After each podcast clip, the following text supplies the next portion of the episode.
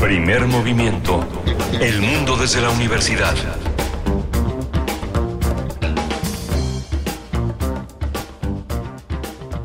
Muy buenos días, bienvenidos, bienvenidas. Estamos en primer movimiento. Son las siete con cinco minutos de la mañana, hora del centro del país. En este martes 23 de mayo les saludamos, les saludamos en vivo por el 96.1 de la FM y el 860 de amplitud modulada en la web www.radio.unam.mx. Pues bueno, iniciando esta transmisión hasta las 10 de la mañana estaremos con ustedes. Violeta Berber se encuentra en cabina en la, en la asistencia de producción. Jesús Ramírez en la consola frente a los controles técnicos de cabina de FM, Socorro Montes en la consola de AM, Miguel Ángel Quemain en los micrófonos y también en la poesía esta mañana. ¿Cómo estás, Miguel Ángel? Hola, Berenice, buenos días, buenos días a todos nuestros... ¡Ay! Un micrófono que se, que se desliza. Estamos aquí en el primer movimiento. Vamos a tener un menú muy interesante el día de hoy. Vamos a hablar de El Clarinete con Edith Citlali Morales, que ha hecho de este instrumento de más de 300 años de edad el centro de su curaduría para el día de hoy. Edith Citlali Morales es violinista, comunicóloga, gestora cultural, investigadora musical. Vamos a tener esa presencia el día de hoy. Y también iniciamos, seguimos con música, seguimos con música. Se trata de Cometa, una agrupación multicultural eh, basada en Los Ángeles, con base en Los Ángeles, California. Y vamos a estar conversando con dos de sus integrantes. Son 11 integrantes los que hacen parte de Cometa. Eh, en esta ocasión estaremos con Cosme, cantante y fundador, uno de los fundadores de esta banda, y AC Meta, igualmente cantante y fundador de Cometa. Vamos a tener también la transformación de conflictos, el nuevo informe sobre el índice de paz, que es el tema que Pablo Romo ha elegido para esta mañana. Pablo Romo es miembro del Consejo Directivo de Serapaz, profesor también de transformación positiva de conflictos en la especialidad de negociación y gestión de conflictos políticos y sociales en la Facultad de Ciencias Políticas de la UNAM. Tendremos hoy la participación del doctor Lorenzo Meyer, martes de Meyer, los incompetentes electorales en la competencia electoral, así titula su participación el doctor Lorenzo Meyer, quien es profesor investigador universitario y nos acompañará después de las ocho, pasando las ocho, estaremos con Lorenzo Meyer aquí en primer movimiento. Vamos a hablar también hoy del crecimiento económico y la situación del empleo y el salario. Vamos a tratar ese tema con Saúl Escobar Toledo, profesor de estudios históricos de Lina. Lo dicho, la poesía necesaria de esta mañana en voz y selección de Miguel Ángel Quemain. En la mesa del día vamos a tener las elecciones en el Estado de México y Coahuila. Vamos a hacer un seguimiento del proceso electoral y vamos a hacer ese seguimiento con el doctor Alberto Asís Nasif. Él es investigador del CIESAS, especialista en temas de democracia, procesos electorales y análisis político. También va a estar con nosotros Edgar Ortiz Arellano. Él es profesor en el posgrado de la Facultad de Contaduría y Administración. Es académico en el Centro de Estudios Superiores eh, Navales y miembro del Sistema Nacional de Investigadores. Y para el cierre, escuchar a Guadalupe Alonso, directora de Casa Universitaria del Libro, en la sección Tiempo Lunar. Es una sección más o menos reciente que tiene lugar cada 15 días en martes. Guadalupe Alonso Coratela nos hablará de la antología de Elsa Cross, El lejano oriente en la poesía mexicana. Bueno, poesía de primera, la, la de Elsa Cross, eh, profesora universitaria. Y bueno, vamos a tener esa posibilidad de hablar respecto a esta obra con Guadalupe Alonso Socoratela que nos va a acompañar al cierre de la emisión y si ustedes se quedan, pues estarán escuchando esa propuesta poética. Así es que acompáñenos, ese es el menú de esta mañana, los contenidos para hoy, martes 23 de mayo. Les invitamos a que se sumen también con sus comentarios en nuestras redes sociales, arroba PMovimiento en Twitter y en Facebook, Primer Movimiento UNAM. Vamos con Edith Citlali Morales, el clarinete, la propuesta musical de esta mañana. Primer movimiento. Hacemos comunidad con tus postales sonoras. Envíalas a primermovimientounam.gmail.com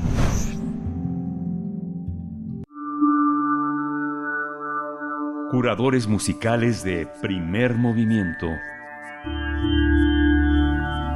Querida Edith Citlali Morales, bienvenida. Como siempre te saludamos con mucho gusto y con agradecimiento de que nos pongas aquí a la escucha propuestas musicales muy interesantes. Edith Citlali Morales es violinista, comunicóloga, gestora cultural e investigadora musical. ¿Cómo estás, querida Edith? Hola, hola, querida Bere, Miguel Ángel. Yo también los saludo muy contenta y así también les digo buenos días a nuestras amigas y amigos radioescuchas. Espero que estén muy bien y pues aquí ando ya en nuestro martes de curaduría para platicarles exactamente cómo quedó el menú musical para el programa. Ya me han ayudado un poco y pues sí, les cuento que nuestra selección musical de hoy gira en torno a un instrumento en particular, el clarinete.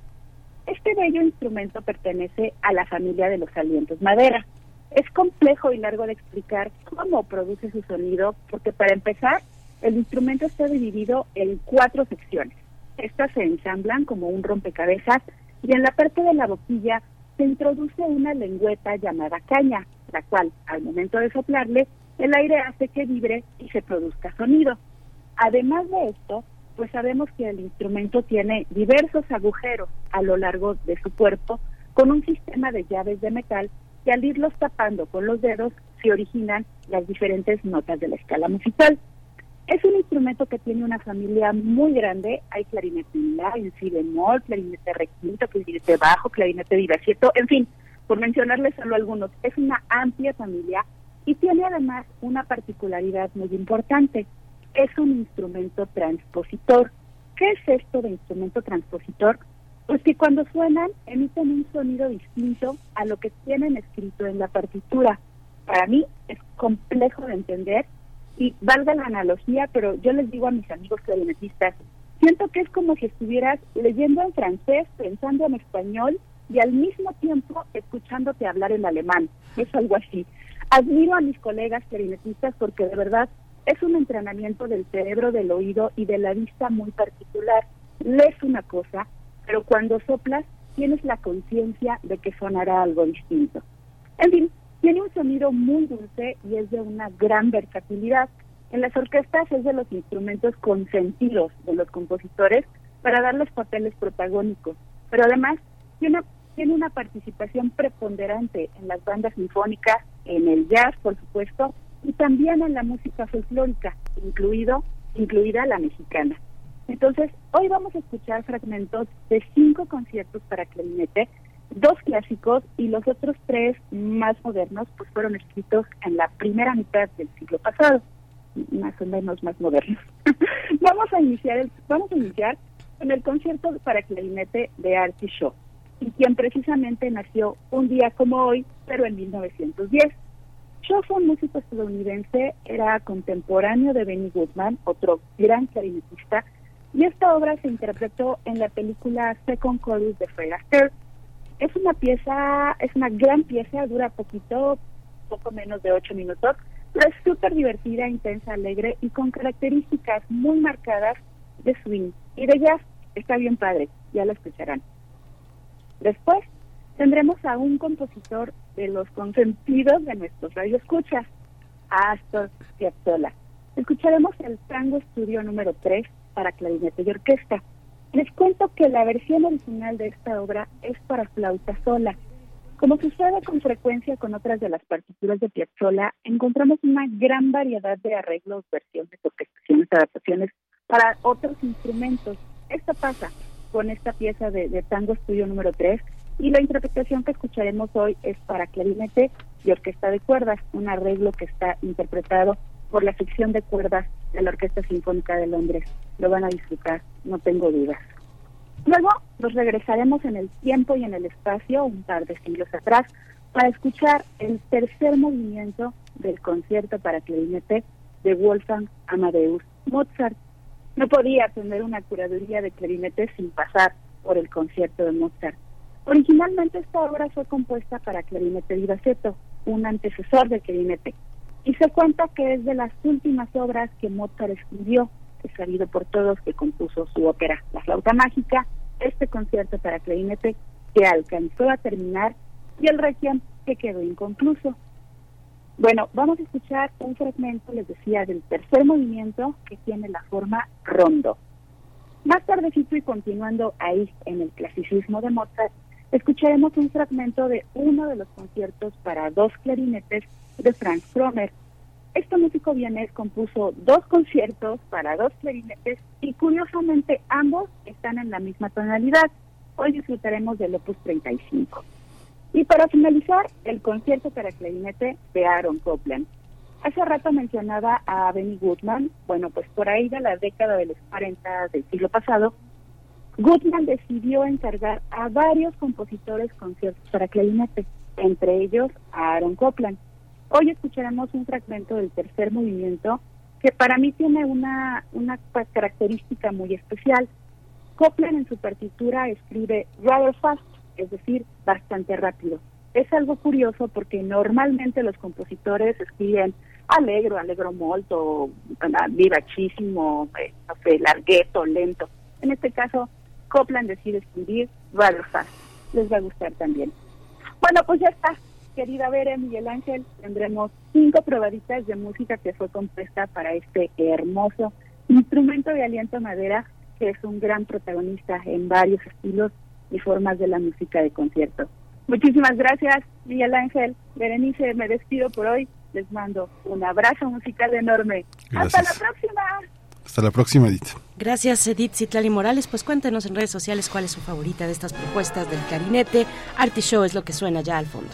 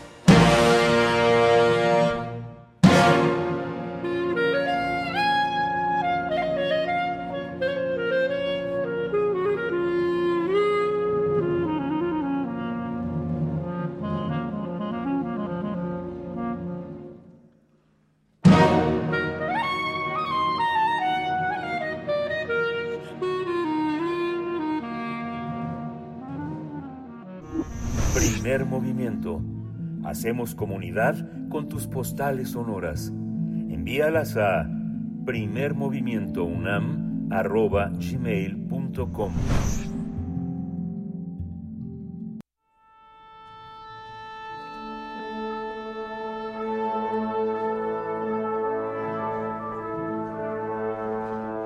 Afina tus oídos. Aquí te presentamos una recomendación musical.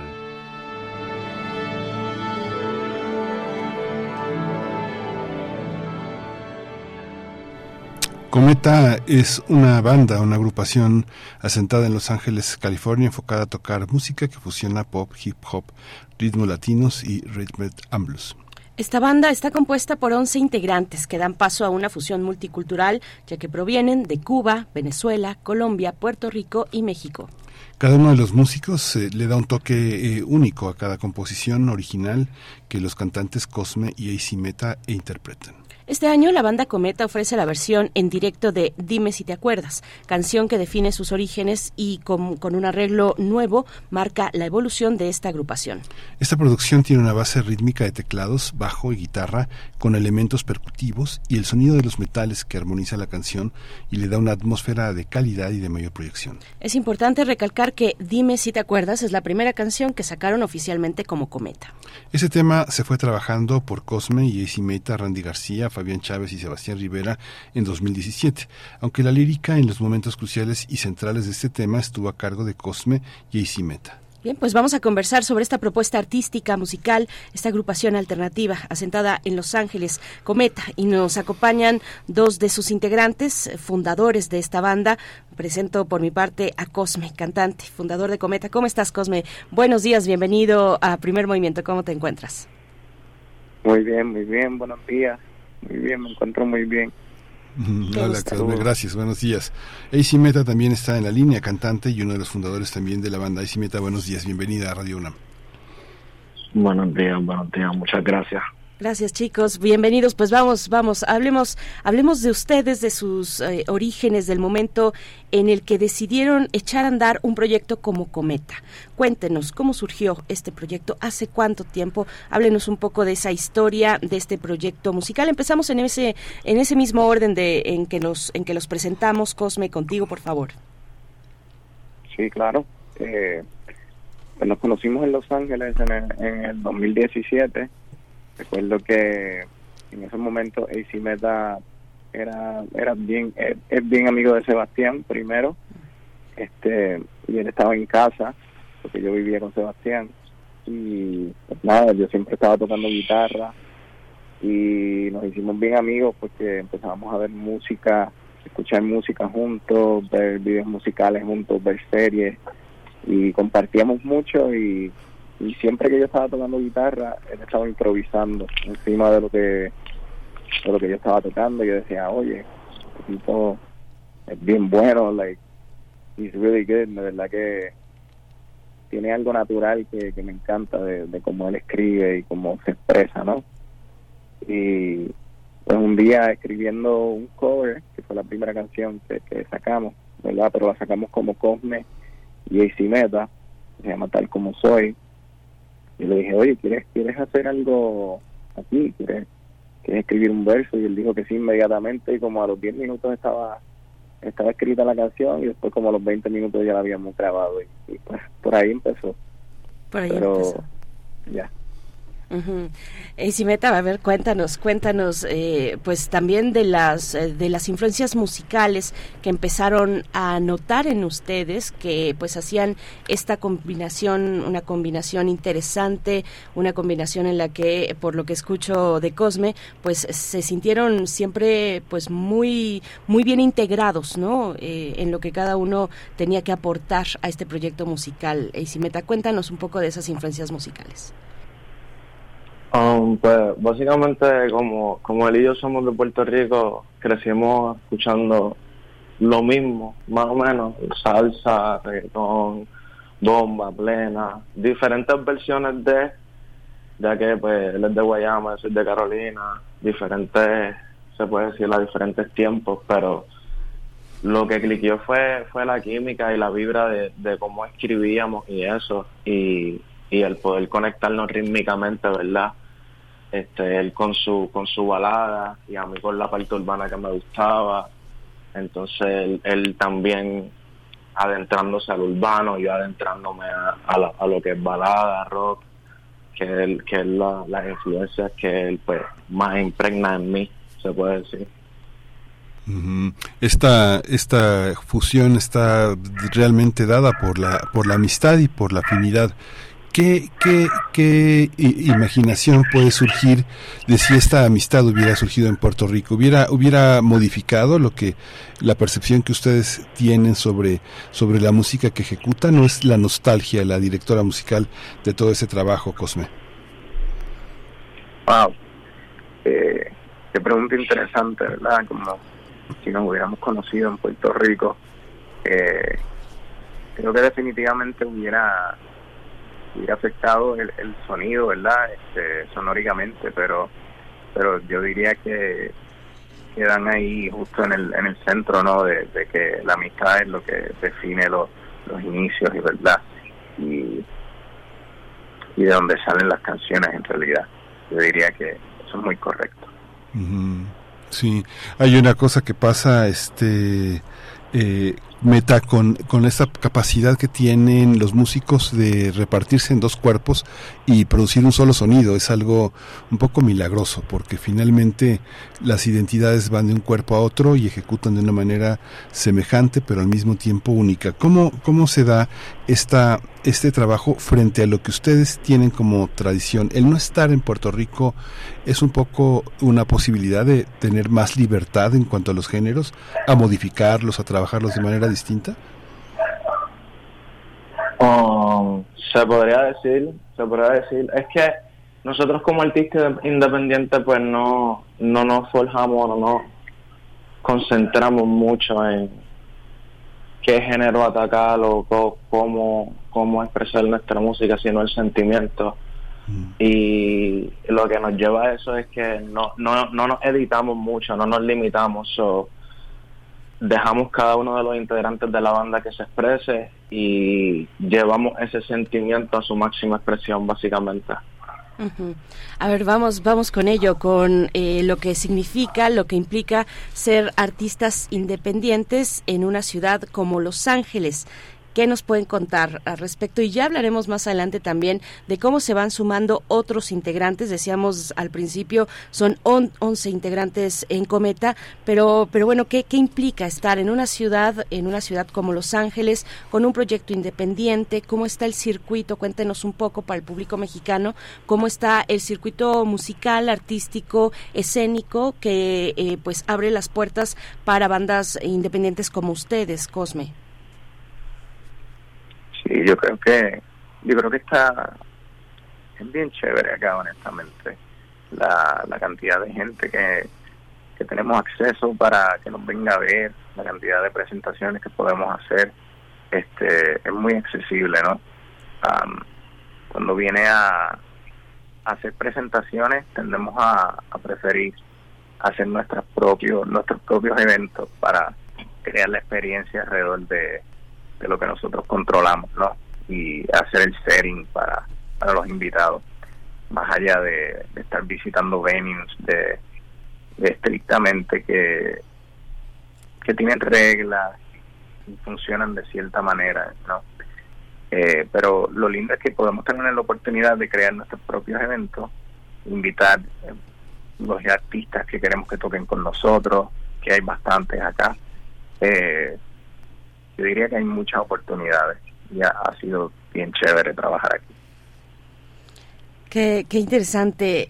Meta, a ver, cuéntanos, nos está diciendo nuestra productora por acá que tienen un, un, Tiny Desk, por ejemplo, no, no, no sabíamos eso. Qué experiencia tan interesante que nos puedan contar un poquito de ello, Meta. Y también, bueno, nos dice Cosme, es chévere, es chévere estar por allá en Los Ángeles, pero ¿cómo se vive, por ejemplo, la competencia por posicionarse en las, en las preferencias del público, de las audiencias? ¿Cómo se vive eso? ¿Cómo se vive siendo una banda independiente? Ah, bueno, graciosamente no sé, pero nuestra fanaticada casualmente es fuera de Los Ángeles. Sí, no tenemos la oportunidad de ah. presentarnos constantes por la comunidad que hemos, que hemos creado y eso, pero donde tenemos más fanaticadas en México y luego eso es Colombia. So, ahí es donde los mercados donde nos enfocamos y donde casi siempre la intención es sacar música para ellos. Y bueno, eso implica, perdón, también, eh, bueno, eh, eh, involucrarse, ¿no? Involucrarse con el medio en México y con el medio también en Colombia. ¿Cómo les ha resultado eso, Meta? Bien, se podría decir que se ve um, la diferencia, se ha notado la influencia y diferencia en cuestión de escucha y redes sociales. De hecho, esta semana hemos, hemos estado en varios medios de México expresando y conversando sobre el sencillo Dime si te acuerdas. So, se puede decir que, que muy bien. Mm. En la Ciudad de México hay muchos músicos también colombianos y, cubanos que trabajan, se ganan la vida de distintas maneras, echando, no sé si ustedes tienen la palabra palomazo, pero tocan, son invitados por distintos grupos más consolidados, más comerciales, a ejecutar alguno de los instrumentos que tocan, porque la mayoría de la gente es multiinstrumentista, ¿no? Compone, escribe, produce, edita, interpreta, toca, toca muchos instrumentos, pero algo que, que veo que es una característica en muchas de estas personas que se reúnen es que aprendieron a, a, componer y a orquestar a distancia. Mucha gente está en Cali, en Bogotá, está en Cuba, está haciendo cosas al mismo tiempo a alguna hora de la madrugada que les permite conectarse y componer, mandar sus archivos y tener, y tener muchas piezas que están en el mundo virtual más que en el de las presentaciones. ¿Cómo se da esta, cómo se da esta manera de producir, de encontrarse, de vencer un poco las distancias que esta, que esta migración caracteriza a un tipo de músicos como los como lo son ustedes, ¿no? Cosme. Sí, eh, interesante. Ah, nosotros, ¿verdad? Los palomazos nosotros le decimos los guisos.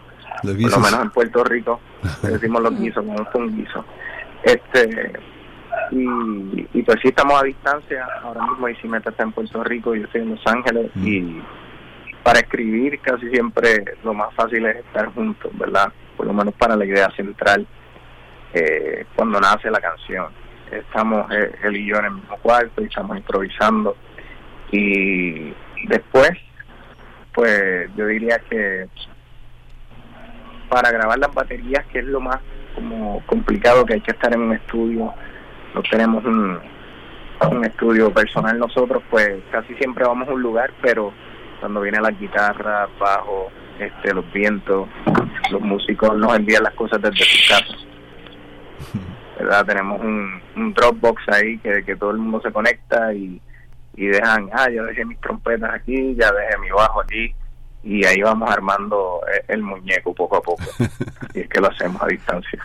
Sí, y si meta, ¿y cómo, es tu experiencia? ¿Cómo lo sientes también? Es que esa, esto de estar, de eso de estar juntos es una, es una vibración, ¿no? Como dice, como dice este Cosme al inicio de las canciones. Después ya fluye solo, ¿no?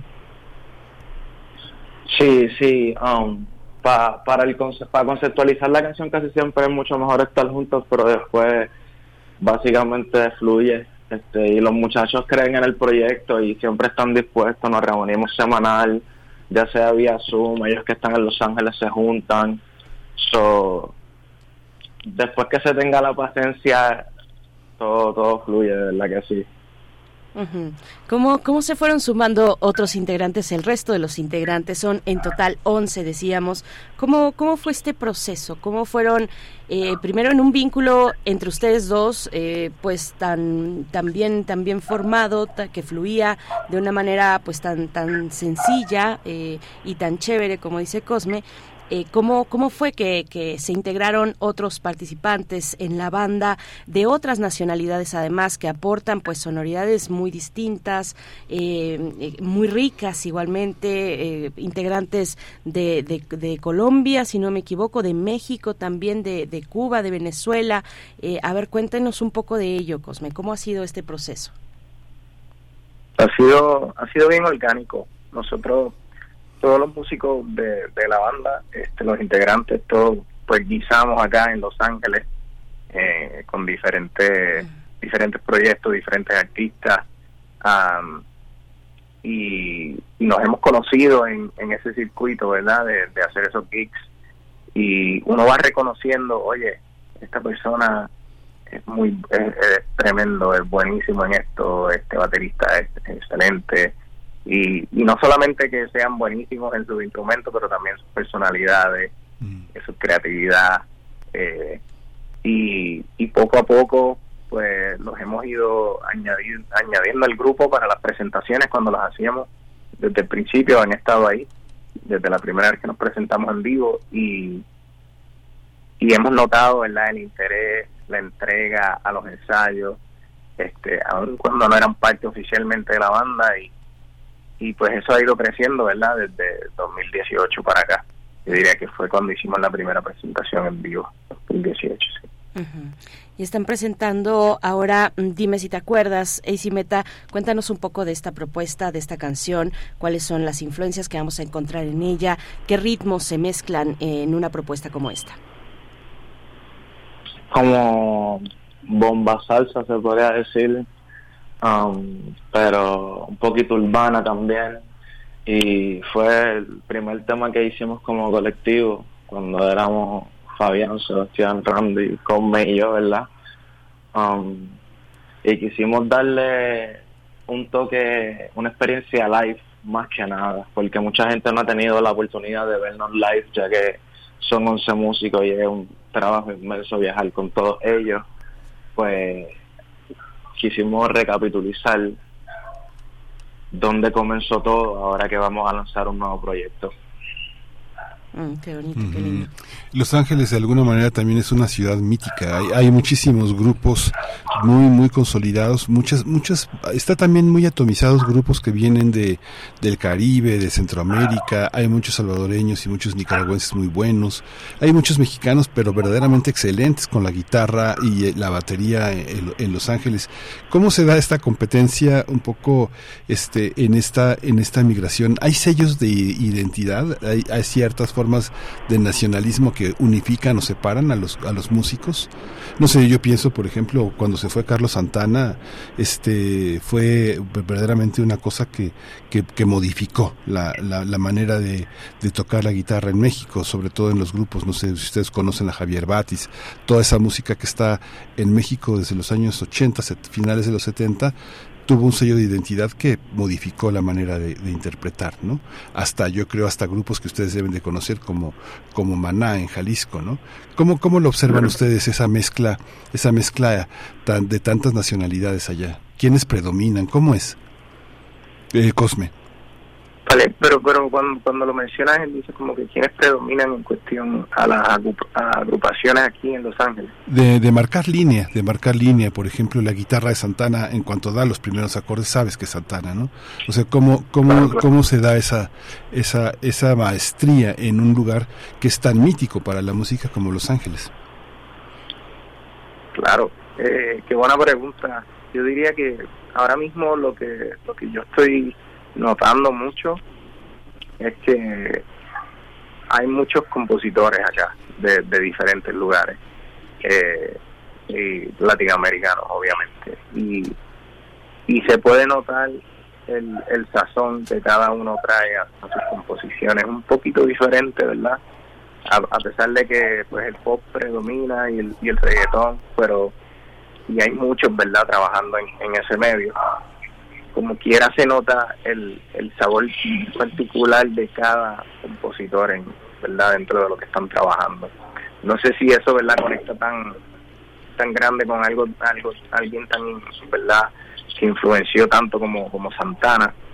No no diría que, que siento algo tan grande así ahora mismo que yo que yo pueda decir inmediatamente ah esto es lo que veo verdad que, que como que está marcando ahora mismo pero yo diría que, que cuando escucho las composiciones de, de, todos los latinoamericanos aquí se puede sentir, se puede percibir los diferentes sazones que hay. ¿Tú cómo lo ves, Meta? Básicamente de la misma manera, este, el, el urbano latinoamericano está predominando mucho en cuestión de lo que es mainstream, pero en Los Ángeles se encuentra de todo. No podría, no podrías decir esto es lo que está predominando. En la escena independiente va, va a depender a, a tu gusto, porque de verdad se, se encuentra de todo. Uh -huh. Pues eh, vamos a escuchar hacia el cierre de esta charla en unos pocos minutos esta propuesta musical, esta canción que están eh, pues eh, difundiendo en estos eh, pues en esta etapa de la agrupación Cometa. Dime si te acuerdas, Cosme. Me gustaría preguntarles pues cuándo vienen a México. Han venido a México, se han presentado por acá, han ido a Colombia, a qué lugares eh, de, de Latinoamérica y qué tienen en puerta también pues para encontrarse con su público, sobre todo en estos dos países, Colombia y México.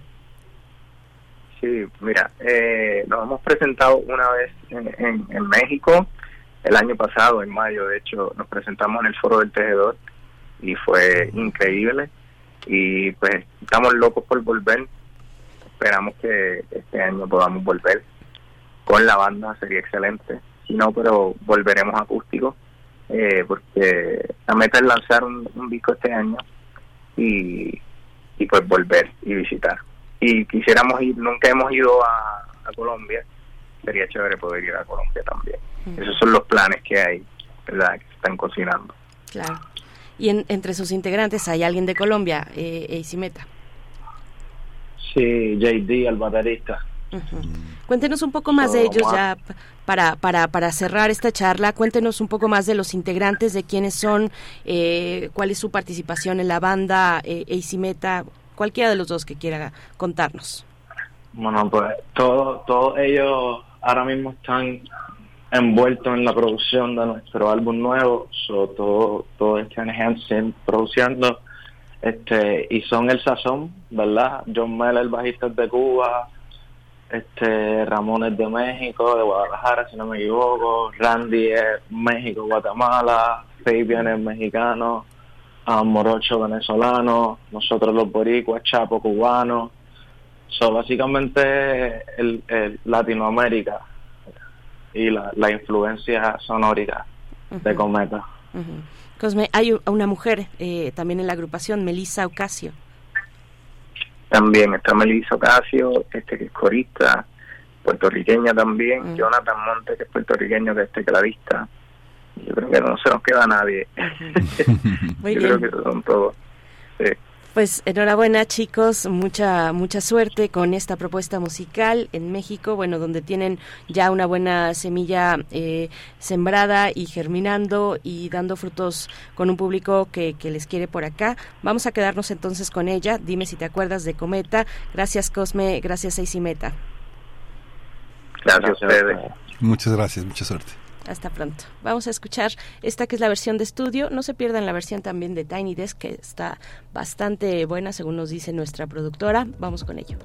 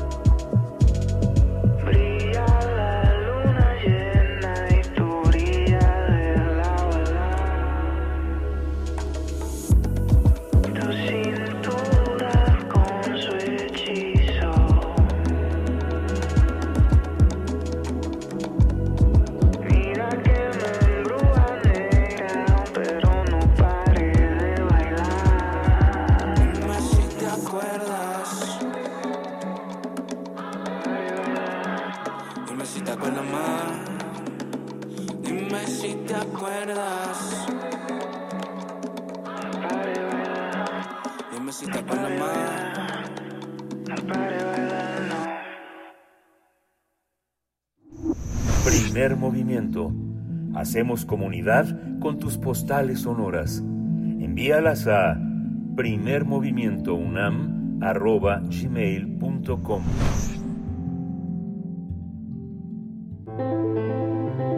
Transformación de conflictos.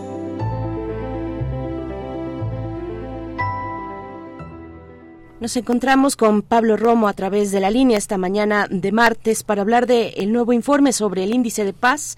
Pablo Romo es miembro del Consejo Directivo de Serapaz y profesor en la Facultad de Ciencias Políticas y Sociales de esta Casa de Estudios. Pablo Romo, ¿cómo estás? Como siempre, un gusto saludarte, encontrarnos contigo en este espacio. Buenos días, bienvenido. ¿Qué tal? Muy buenos días, Buenos días, buenos días, Miguel Ángel. Buenos días al auditorio. pues el día de hoy me gustaría eh, hacer mi intervención en, torno a lo que también el día de hoy se va a presentar, que es el último informe sobre el índice de paz México. Eh, este informe, que recoge los datos del 2022, va, eh, va a ser presentado este, en la Ciudad de México en una conferencia de prensa este en un rato más a las 8.45 están invitados a, la presentación en el Hotel Barcelona Reforma y este informe recoge los logros los logros los avances que se han hecho en los últimos en el último año.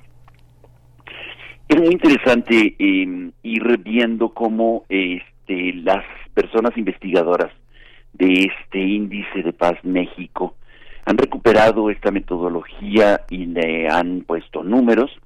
A veces podría ser un poco chocante medir la paz con números, pero con los indicadores que van acumulando y la experiencia que van teniendo, cada vez tienen mayor finura y explicitan mucho, muy claramente sus eh, eh, la manera como van midiendo tanto esta eh, parte, digamos, de, de la paz que tiene que ver en relación a la violencia y en relación a la muerte, y por el otro lado, todo lo que va significando el flujo de información, respeto a derechos humanos, eh, relación de las empresas, inversiones extranjeras, etcétera.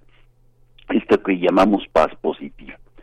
Las personas investigadoras del índice de paz han logrado una metodología muy muy sólida, muy robusta y si bien pues habría que eh, que seguir discutiendo eh, su metodología, los resultados van siendo muy claros, muy fuertes y muy interesantes.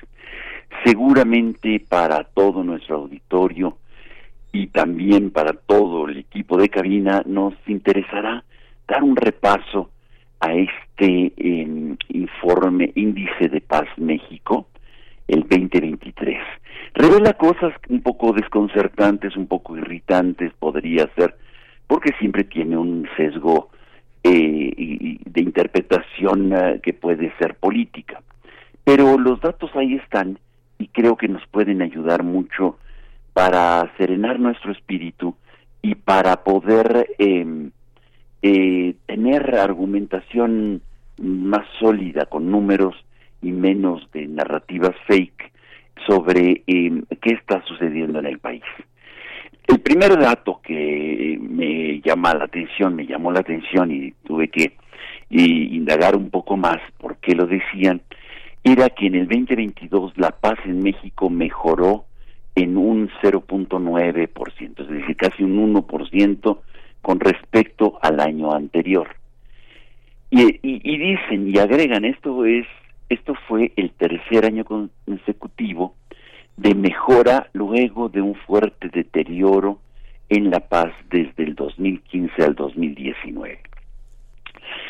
Y, y van señalando los indicadores. Dice dentro de los indicadores que tienen eh, dice, tres de los cinco indicadores eh, que utiliza el índice de paz México, eh, tres mejoraron un poquito. No es una cosa para salir a cantar victoria, pero dice esta mejora se eh, eh, se señala sobre todo en en homicidios en em, en que, que dice ha caído considerablemente con respecto al 2015 y en, en 24 estados se registraron mejoras de, en, cuanto a los números de homicidios frente a ocho que registraron deterioros, es decir, que hay más homicidios.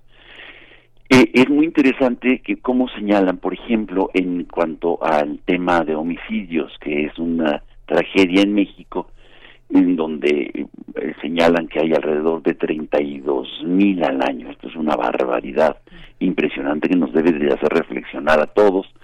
Es decir, ellos señalan que hay un 80 eh, que hay 87 homicidios por día. Y los homicidios que se cometen en el país se han concentrado cada vez más en ciertas partes de México, con más de la mitad de todos los casos en el, en el año pasado, el 2022, en solo siete estados. El auditorio se preguntaba en cuáles son estos estados que concentra prácticamente o más de la mitad, según este informe, de los de los homicidios en el país que se registraron. Ahí van los nombres de los estados: Guanajuato, Baja California, Estado de México, Michoacán, Jalisco, Chihuahua y Sonora. Estos son los estados que concentran más de la mitad de los homicidios que se cometen en todo el país. Y cuando vemos cifras, este, son espeluznantes por municipio. Yo recomiendo al auditorio que no va a poder participar en la conferencia de prensa que al menos pueda entrar en, la página del índice de Paz México, baje el informe que es gratuito y que revise estos resultados, va, le va a resultar absolutamente interesante. Mire, pueden encontrarlo en índice de paz México, todo seguido, punto org. Y ahí van a encontrar estos datos y por municipio seguramente estarán intrigados nuestro auditorio, cómo está mi municipio en relación a el tema particular de, por ejemplo, de, eh, de, homicidio, pero va relatándolo de, de todos los municipios eh, para tratar de ir consolidando con la información que tiene. Obviamente, eh, una objeción que pudiéramos hacer de entrada es, bueno, ¿quién le está informando? Y hay, y hay estados, por ejemplo Morelos seguramente, que oculta mucha de la información este sobre robos, homicidios, este tipo de, de crímenes y seguramente los ocultarán las fiscalías. Pero eh, a pesar de ello, eh, se puede generar eh, información alternativa por tendencias en otros eh, en otras fuentes que pueden ser también importantes para las personas investigadoras de este índice. Por otra parte, creo que bueno valdría la pena este se preguntarán bueno cuáles son los mejores estados los estados más pacíficos en, en el país. Se mantiene Yucatán, se mantiene Yucatán este como el estado más pacífico, seguido de Tlaxcala. Campeche perdió su tercer lugar en el que estaba antes y ahora está hasta el noveno. El tercero, por más que a mí me horrorice y me contradiga un poco lo que diga este estudio, según este estudio es Chiapas. Este, y, y los estados eh, que tienen este calificaciones digamos de más violencia pues son los prácticamente los obvios Morelos, Guanajuato, Baja California, Zacatecas y Colima. Habrá mucho que discutir y habrá mucho que leer en torno a este informe, pero me parece que es un indicador, un resultado, un, un indicador muy importante para para contrastarlo con nuestras creencias, con nuestras sensaciones, con nuestros ánimos, eh, en orden a ir eh, recuperando la metodología que está utilizando y que de alguna manera este pueda servirnos a nosotros en nuestras este como fuentes de información fundamentales. Por ejemplo, y esto creo que les va a interesar mucho a nuestro auditorio y a todos en cabina, este, el valor económico de la paz en México. Esto es muy interesante, más allá de los otros números que nos horrorizan, y esto es realmente más eh, llamativo desde mi punto de vista y más terrible, no porque eh, este, los muertos, los desaparecidos sean menores, pero cuando vemos el impacto económico que tiene, tenemos que reflexionar muchísimo más en este en que la paz es conveniente, ya no es solamente buena, bonita, sino es conveniente, es útil. Fíjense lo que dice este informe. El impacto económico de la violencia en México fue de 4. billones de pesos.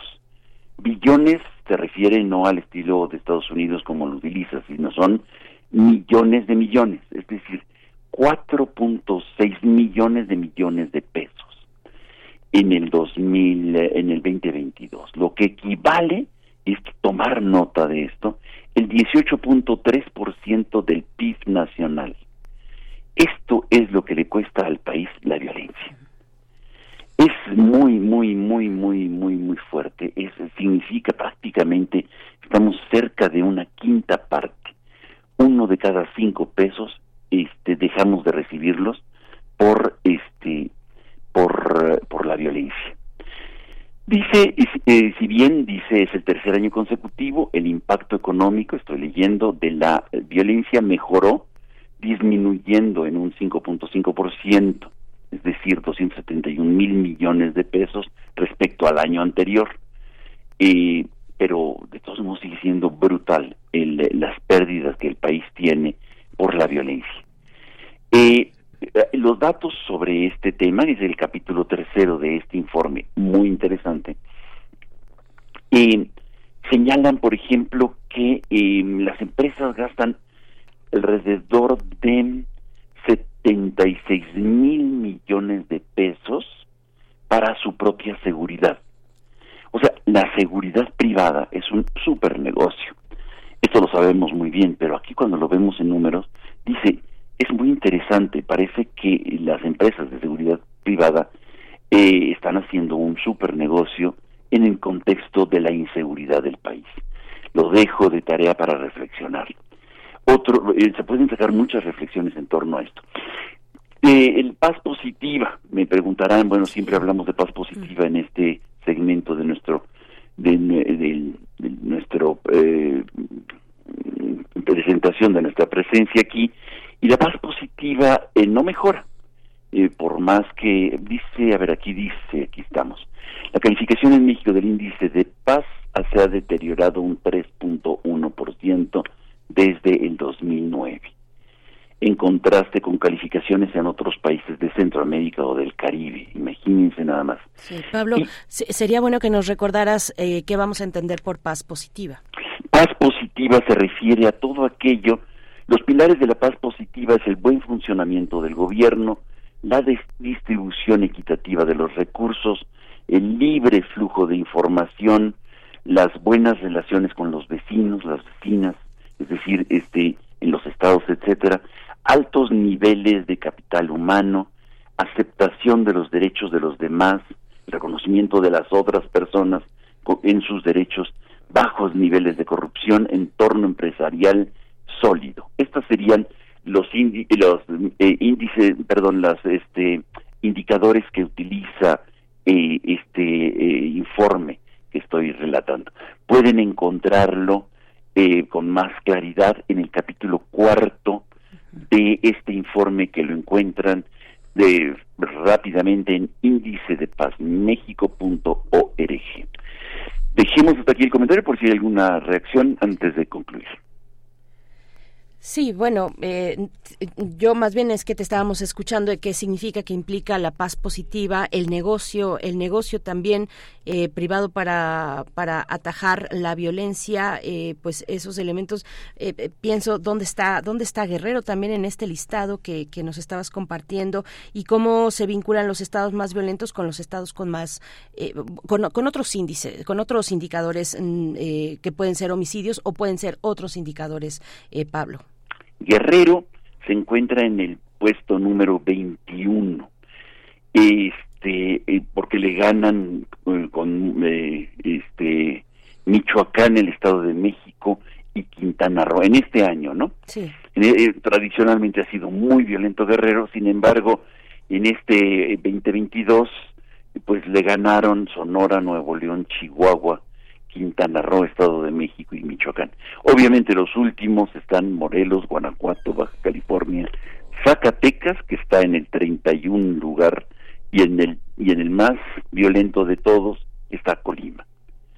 Hasta aquí el índice de paz, creo que vale mucho la pena seguir eh, ojeándolo, viéndolo, leyéndolo para los investigadores, porque creo que es una fuente importante de información y de nutrimiento para nuestro eh, nuestras reflexiones sobre el tema de paz. Pues estaremos siguiendo esta presentación. Muchas gracias, Pablo Romo, por eh, recordarnos el evento de esta mañana. Te, te, saludamos, te abrazamos y nos encontramos en 15 días. Muchísimas gracias, que estén muy bien. Hasta pronto. Igualmente. Bueno, rápido, llegamos a las 8 de la mañana con un minuto, vamos al corte. Síguenos en redes sociales. Encuéntranos en Facebook como Primer Movimiento y en Twitter como arroba PMovimiento. Hagamos comunidad.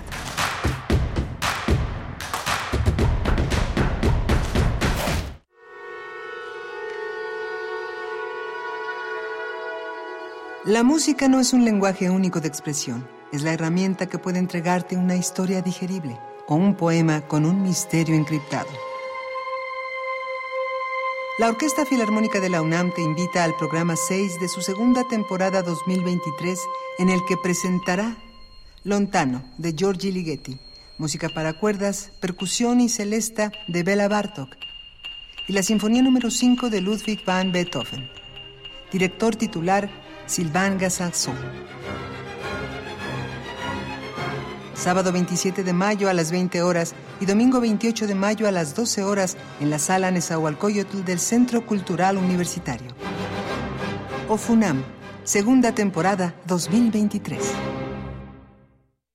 Habla Mario Delgado, presidente de Morena. Una vez más, cientos de miles de mexicanas y mexicanos tomamos las calles para refrendar nuestro compromiso con el presidente y gritar fuerte y claro que la 4T cada vez es más grande. Por fin tenemos un gobierno austero, humanista, que lucha contra la corrupción. Juntas y juntos sigamos por el camino del cambio verdadero, porque cuando gana Morena, gana el pueblo, y el pueblo está con la cuarta transformación. Morena, la esperanza de México. Los nazis crearon las metanfetaminas para convertir a sus soldados en seres incansables y deshumanizados. Bajo su efecto, el ejército nazi inicia la peor guerra de la historia y crea los campos de exterminio. Hoy el cristal se usa para controlar la mente de jóvenes que buscan placer y la de jornaleros y maquiladores que buscan energía para trabajar día y noche. Busca la línea de la vida, 800-911-2000. Para vivir feliz, no necesitas meterte nada. ¿Has escuchado en Radio UNAM los programas con temática de género? ¿Quién inventó los sexos? El sexo es una categoría. Y de pronto empieza a ver los dogmas. ¿Por qué se mueren las mujeres por el hecho solo de ser mujeres? Voltéame a ver, yo también soy mujer. Te invitamos a compartir tu opinión acerca de los programas que transmitimos en Radio UNAM con temática de género. Pueden participar mujeres, hombres y personas de género no binario para integrarse en un grupo de discusión a celebrarse en línea en próximos días. Para dar tu opinión puedes escribir al correo radiounam@unam.mx o enviar mensaje directo al Facebook de Radio UNAM indicando tu interés por compartir tu opinión en el grupo de discusión. A la vuelta recibirás el acceso para entrar a la sesión desde la comodidad de tu casa. Radio UNAM. Experiencia sonora.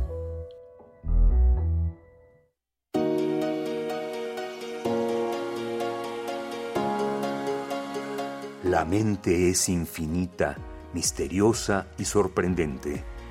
Entender qué pasa dentro de ella es una odisea. Para ello existe la psicología. Una brújula en medio de un mapa. Juntos hagamos conciencia, psicología y sociedad. porque conocer la mente y cómo funciona en los actores de una sociedad nos compete a todos. Todos los lunes a las 6 de la tarde por el 96.1 de FM o en la página web radio.unam.mx. Un programa de la Facultad de Psicología y Radio UNAM. Experiencia sonora.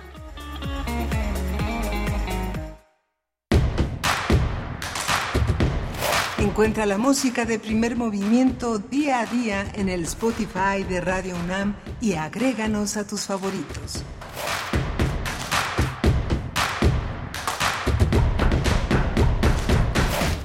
Hola, buenos días. Son las 8 de la mañana con 5 minutos en este martes 23 de mayo. Estamos aquí en Radio UNAM en Adolfo Prieto 133 en este proyecto realizado que se llama Primer Movimiento. Está hoy Violeta Berber en la en la en la producción, está eh, el señor Jesús Silva en la consola, en los controles técnicos y mi compañera Berenice Camacho en la conducción. Berenice, buenos días. Hola Miguel Ángel Quemain, qué gusto estar contigo, con ustedes por supuesto, allá afuera quienes nos sintonizan 96.1 de la FM y 860 de amplitud modulada y también llegamos a Radio Nicolaita en esta hora. Saludos, saludos Radio Nicolaita, saludos a Morelia el 104.3 nos aloja de 8 a 9 de la mañana para poder eh, pues estar con ustedes, compartir y si ustedes quieren también acercarse a nuestras redes sociales y dejarnos sus comentarios, pues son muy bienvenidos. Arroba P Movimiento en Twitter y Primer Movimiento UNAM en Facebook. Eh, Adolfo, eh, Adolfo no, Alfonso de Albarco siempre que nos comenta por acá y nos dice en esta ocasión que el curso de mantenimiento básico para bicicletas que imparten los chicos de la Coordinación Universitaria para la Sustentabilidad la COUS de la UNAM, ha estado de maravilla. El próximo viernes 2 de junio organizarán uno en las islas de CEU, las islas Ciudad Universitaria, un festival ciclista, La Fuga y el Pedal, así se llama, Festival de la UNAM por una movilidad sustentable, el viernes 2 de junio eh, bueno, 2 de junio, no sé si es viernes, sí, eh, el, el, 2 de junio, sí, viernes 2 de junio, de 11 a 15 horas en las islas de Ciudad Universitaria. Muchas gracias, Alfonso, por compartirnos esta información. Nosotros ya habíamos conversado aquí eh, con, los organizadores de estos talleres que promueven la movilidad sustentable dentro y fuera de la universidad. Ya habíamos estado con, con gente de la COUS para hablar de ello, pero no de este festival, así es que viene muy bien, muy bien ahora que ya pues empezamos a salir de los pendientes académicos, pues darse una vuelta por las islas el viernes 2 de junio a, a, las 11 de la mañana. Revisen eh, pues eh, todo el programa eh, de 11 a 3 de la tarde, de 11 de la mañana a 3 de la tarde, un programa seguramente muy interesante para reunirse, para reunirnos con los ciclistas universitarios y no universitarios. Alfonso, muchas gracias. Saludos a todos los que están escribiendo y dejando buenos días por acá. Rosario Durán también dice música alegre, igual que Edith Citlali Morales. Rosario Durán también nos da los buenos días, Miguel Ángel. Y bueno, pues vamos con los contenidos de esta hora. Sí, vamos a tener a Lorenzo Meyer hablando de elecciones, de las elecciones y los competidores electorales no tan, no, no, no tan aptos para esta competencia. En, unos, un par de minutos estaremos ya con Lorenzo Meyer. Y en la nota del día, el crecimiento económico y la situación del empleo y el salario, el tema con el que, que compartiremos con Saúl Escobar Toledo, profesor de estudios históricos del INA, presidente de la Junta de Gobierno del Instituto de Estudios Obreros Rafael Galván AC, nos acompaña hacia la segunda parte de esta hora, así es que quédense con nosotros. Empezamos eh, la segunda hora en primer movimiento. Vamos con el doctor Lorenzo Meyer. Primer movimiento. Hacemos comunidad con tus postales sonoras. Envíalas a primermovimientounam.gmail.com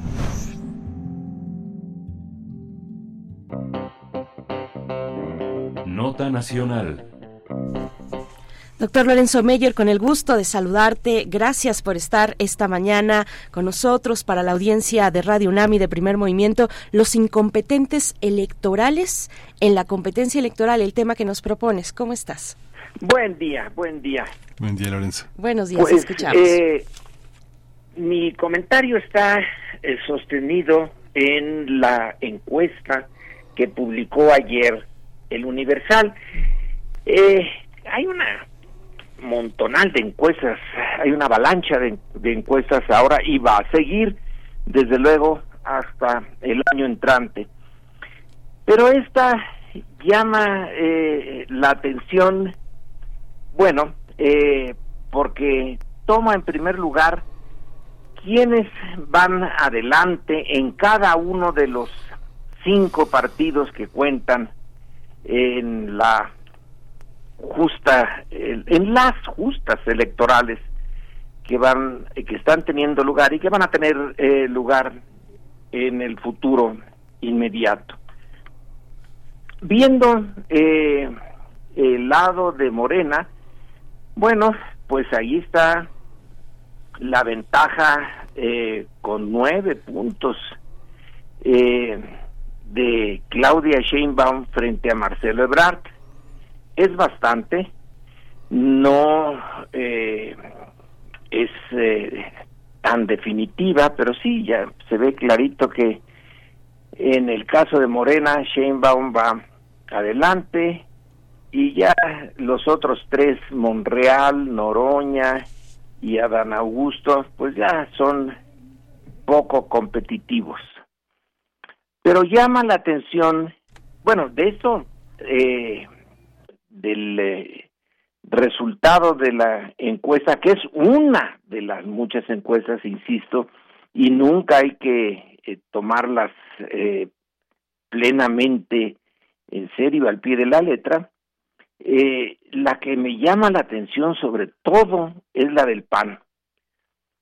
Me es eh, difícil creer que eh, quien pudiera ser la candidata panista más importante sea Lili Telles y que está dos puntos por encima de Santiago Krill, eh, leía yo hoy en la mañana un artículo de Seipeda Patterson en Milenio eh, sobre este eh, este asunto. ¿Cómo es posible que un personaje como Lili Telles, que es un personaje sin muchos atributos y menos políticos, eh, sí entiendo que una clase media irritada contra la 4T se deje llevar por los eh, arrebatos de esta eh, señora que eh, son muy llamativos cuando eh, sobre todo cuando sale en la televisión y se enfrenta a representantes de la 4T y grita y, y en el Senado gesticula, etcétera. Pero un partido con la tradición del PAN de que nace en 1939 y con un personaje tan pues tan serio como Gómez Morín, tan abogado, tan eh, adusto, eh, tan muy de clase media y preocupado por las formas tanto como por el contenido, tenga ahora como cabeza de las preferencias de los panistas a Lili Telles. Eh, es que algo se descompuso muy profundo en el PAN y algo se está también descomponiendo de una manera muy seria en las profundidades de la clase media, que es la que eh, sostiene al PAN. En, realmente llama la atención, es una... Eh, por eso le puse la los incompetentes, porque Lili Telles, eh, pues sí, es eh, una actriz eh, de la política, pero no es una eh, persona que tenga contenido y sustento eh, político es producto de la televisión y de el escándalo político de lo de lo superficial de la política. Es algo así como Fox eh, con sus eh, botas sus dichos su eh, figura eh, de pseudo ranchero y, y su poco contenido eh, ideológico, intelectual, pues también así es eh, Lili Telles. Entonces, claro, si Fox eh, fue el candidato panista, pues ¿por qué no Lili Telles? Pero los problemas que tiene México, la cantidad y la complejidad de sus problemas, pueden eh, llevar a que una parte importante de la ciudadanía le eh, dé su apoyo a, a lo superficial, a lo llamativo, a lo superficial y a lo que significa el desahogo de la frustración eh, de esta eh, parte del electorado mexicano que, bueno, eh, aborrece a la 4T, a Andrés Manuel López Obrador y que entonces recurre a reflejarse en personajes sin contenido, pero con una forma, pues, eh, realmente escandalosa, eh, para mí ridícula, pero para ellos eh, indispensable para hacerle frente a, al, eh, a la figura de Andrés Manuel López Obrador. Ya en lo que se refiere al PRI, bueno, pues ahí destaca sobre todo eh, Beatriz Paredes. Bueno, aquí ya la cosa vuelve a la normalidad.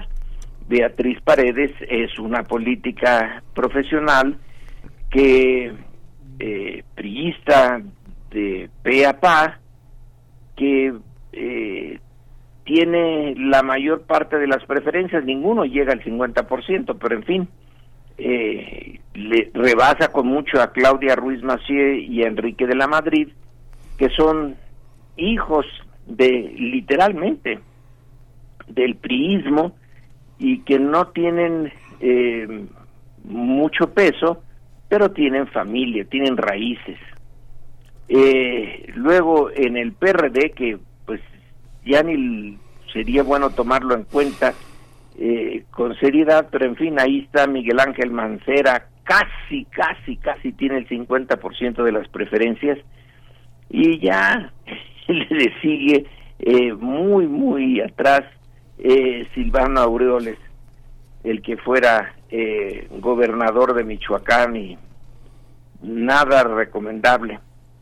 Al final, el movimiento ciudadano y ahí eh, Luis Donaldo Colosio Riojas, también esto es eh, un tanto, eh, bueno, eh, es explicable, pero eh, lamentable.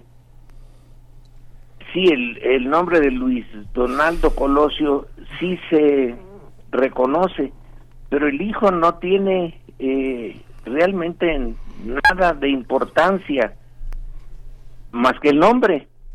Entonces hay algo eh, muy superficial en algunas partes de la eh, política mexicana, como esto del movimiento ciudadano, donde Enrique Alfaro, el gobernador de Jalisco, está muy por debajo. Enrique Alfaro fue en algún momento señalado por un colega eh, también de Jalisco, un colega mío como el ejemplo de los líderes que son la alternativa a López Obrador. Esto dicho hace cuatro años. Ahorita se ve que eh, Alfaro no, no es eh, ninguna alternativa, pero que eh, Luis Donaldo Colosio le lleve eh, por el casi el doble de preferencias, aunque es un es un joven que, en fin, eh, su padre se convirtió en una figura importante y eso porque lo asesinaron. Eh, hay algo eh, muy, pues, eh, superficial en la política mexicana en algunos casos, pero el del PAN es el que más me llama la atención.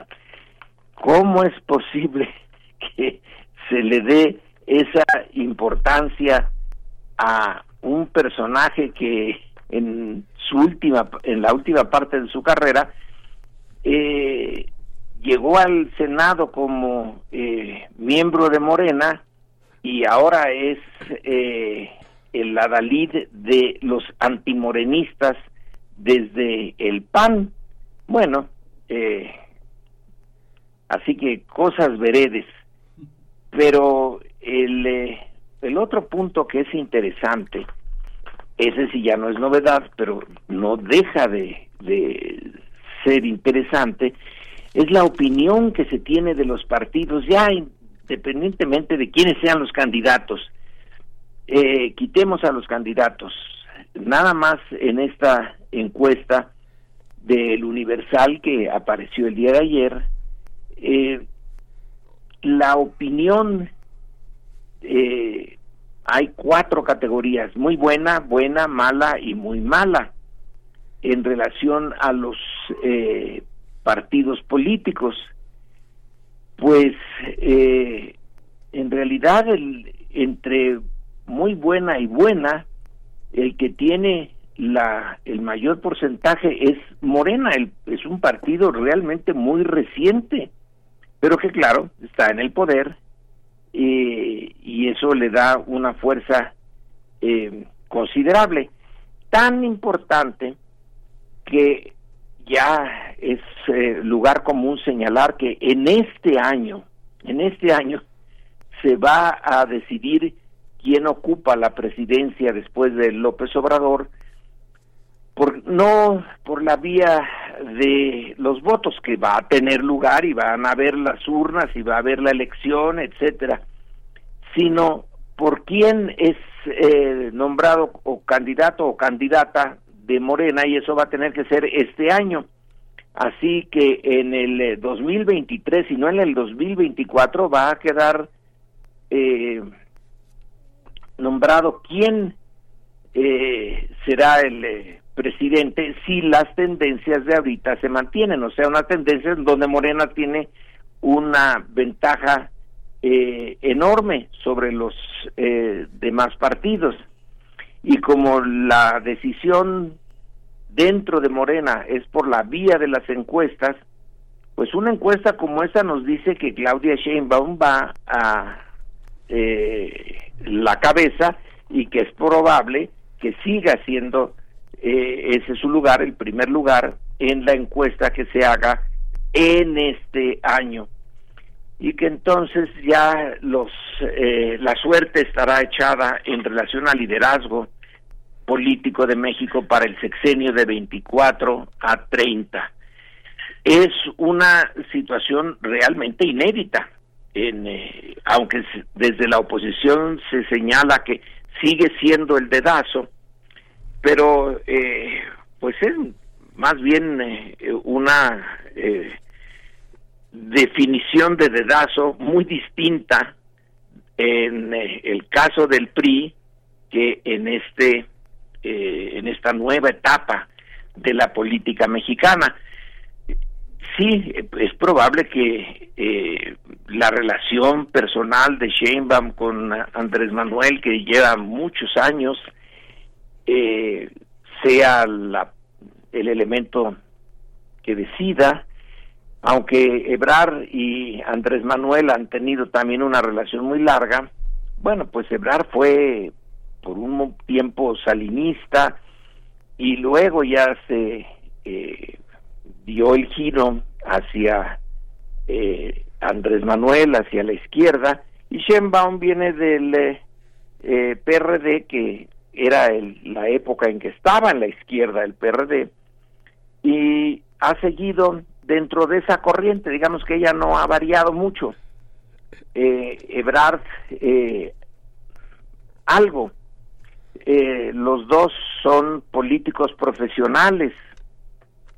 Eh, en eso eh, no hay ninguna eh, eh, ninguna duda, es lo, lo normal. Lo anormal es Lili Telles en el PAN, que no es política profesional, sino eh, digamos, eh, un, una forma eh, de hacer política que eh, está dentro del histrionismo, es una actriz, eh, de la política escandalosa. En el caso de eh, Morena, los dos eh, candidatos pues van en la línea ortodoxa, están eh, con una eh, eh, biografía que los eh, define como políticos profesionales, políticos serios, que eh, están a la altura de las circunstancias. En el caso de el eh, PRI, quien tiene la mayor eh, el mayor respaldo pues es Beatriz Paredes que también es una pri- una política profesional es una priista profesional eh, que dentro de los escándalos del PRI de la corrupción del PRI pues no está señalada con eh, particular énfasis yo no sé si tenga escándalos en su eh, de corrupción en su biografía pero por lo menos no son los que se resaltan. Pero el PRI ya no tiene eh, tampoco muchas posibilidades. En, en, eh, esa eh, coyuntura lo interesante es ver cómo partidos viejos que tienen una historia muy larga y muy compleja, PRI y PAN, en, en los procesos políticos mexicanos que han pasado de la época del autoritarismo clásico, que fueron pues eh, los años eh, 40, 50, 60, a este México competitivo y ahí siguen, pero se han desgastado muchísimo. Su, su historia larga también es lo que los eh, limita, porque es una historia, en el caso del PRI, de corrupción fantástica a lo largo de muchos años, además de su de no ser democrático. Eh, en el caso del PAN, eh, su historia de corrupción es más reciente, pero qué bárbaros, se, han eh, pulido para eh, estar a la altura de su socio panista. El PAN no logró resistir las tentaciones de la corrupción en grande. Así pues, el panorama sobre liderazgos nos muestra que eh, Morena sí lleva la ventaja, como dice, yo creo que muy a su pesar, el, eh, las ocho columnas de, de de Excelsior, del Universal, que dice Morena en caballo de Hacienda hacia el 2024. Pues eh, sí, eh, es un es ahora ya un sistema competitivo donde abiertamente se dibujan las, los perfiles de los eh, posibles líderes de la vida política mexicana en el sexenio que viene. Y para cerrar estas eh, observaciones hay una un elemento que es eh, tan evidente que casi ni vale la pena eh, mencionarlo, pero es que Morena en eh, el sexenio que corre y que está por concluir es una organización política creada por un líder carismático, sin duda, eh, con un esfuerzo enorme y una biografía eh, muy poco común en la vida política mexicana o de muchos otros países. En cambio, todos los posibles liderazgos que le sustituyan no van a tener ni de lejos el carisma de Andrés Manuel López Obrador. Entonces es un panorama distinto que abrió eh, la puerta de este panorama, la abrió entre otros, pero notablemente Andrés Manuel, su eh, partido no fueron los únicos. Cárdenas y eh, el PRD en su momento, vaya que si fueron las cuñas que empezaron a abrir esa puerta a la democracia y eh, a la democracia y hacia la izquierda, pero eh, ahora el futuro que viene nos dice que vamos a tener que eh, lanzarnos a la vida pública ya sin líderes carismáticos, sino líderes más comunes y corrientes, eh, en donde la capacidad de liderazgo está limitada comparada con la de Andrés Manuel, va a ser más complicado, más eh, eh, de la madeja va a estar más enredada en el sexenio que viene que lo que estuvo en este. Pero bueno, así está por ahora el panorama. Puede cambiar, claro que puede cambiar. Pero las líneas centrales hasta ahorita ya están trazadas. Sí, ese es mi comentario. Mm, sí, Lorenzo, qué, interesante. Yo quería comentarte también como varios. Yo, yo creo que eh, yo creo que es una narrativa, Lorenzo. Lo creo este este tema de las encuestas porque veo la misma encuesta con el mismo peso en el Sol de Puebla, en el Sol de Toluca, en Forbes, en el Financiero, en el Universal, en Excelsior. Creo que es una narrativa fundamentalmente destinada a devaluar, a devaluar a los contendientes, ¿no? Lady Lady tres pesos, Lady reportera, Lady profeco, es el equivalente a lo que significa Lili Telles. Digamos que no hay ningún discurso atrás, sino todo un conjunto de arrebatos que no articulan una, un discurso, ¿no? La narrativa fundamentalmente está concentrada en el desprecio, en el desprecio y en una en una frontera en la que ella está como eh, como sobre una cuerda floja bailando entre el ridículo y, el reclamo ciudadano y el reclamo legislativo que no tiene ninguna autoridad porque finalmente como Lady Profeco y todos los lords y ladies que están que tienen hasta dos millones de, de, de, de votos de presencia tienen este un enorme desprecio de la ciudadanía. Son, son la caricatura cotidiana, no son la caricatura cotidiana de la que ni los cartonistas se ocupan, se ocupan de Loret, de Claudio X González, pero no se ocupan de ese, de ese nivel. Yo creo que distrae mucho. La, el, la gesticulación eh, tan ordinaria de Santiago Krill diciendo si nos tocan a uno, nos tocan a todos, era pero, pero verdaderamente de risa, ¿no? Era este, y escúchame Andrés Manuel, era así como ¿De verdad él creerá lo que está diciendo? Una persona tan desacreditada, tan inmoral, puede ser este representar algo. Yo creo que son narrativas. Yo creo que son narrativas y que al interior del PAN debe de ser muy este, si uno ve el electorado cómo está conformado, debe haber una mezcla entre resentimiento, este, un sentimiento de culpa, un golpe de pecho, una, una serie de factores que yo creo que ni siquiera nos podemos imaginar al interior. Yo siempre que paso por este, por la colonia del Valle, paso frente al edificio del PAN, me imagino unas escenas al interior, este, pues este, muy, muy este, de la ópera de Rocky, ¿no? Esas escenas que, que te imaginas, yo también me las puedo eh, imaginar, no es eh, difícil. Eh, el haberse quedado sin proyecto, todo lo que eso también indica es la ausencia eh, de un de una visión global sofisticada, eh, producto de análisis eh, de lo que es el país y de lo que puede ser su futuro.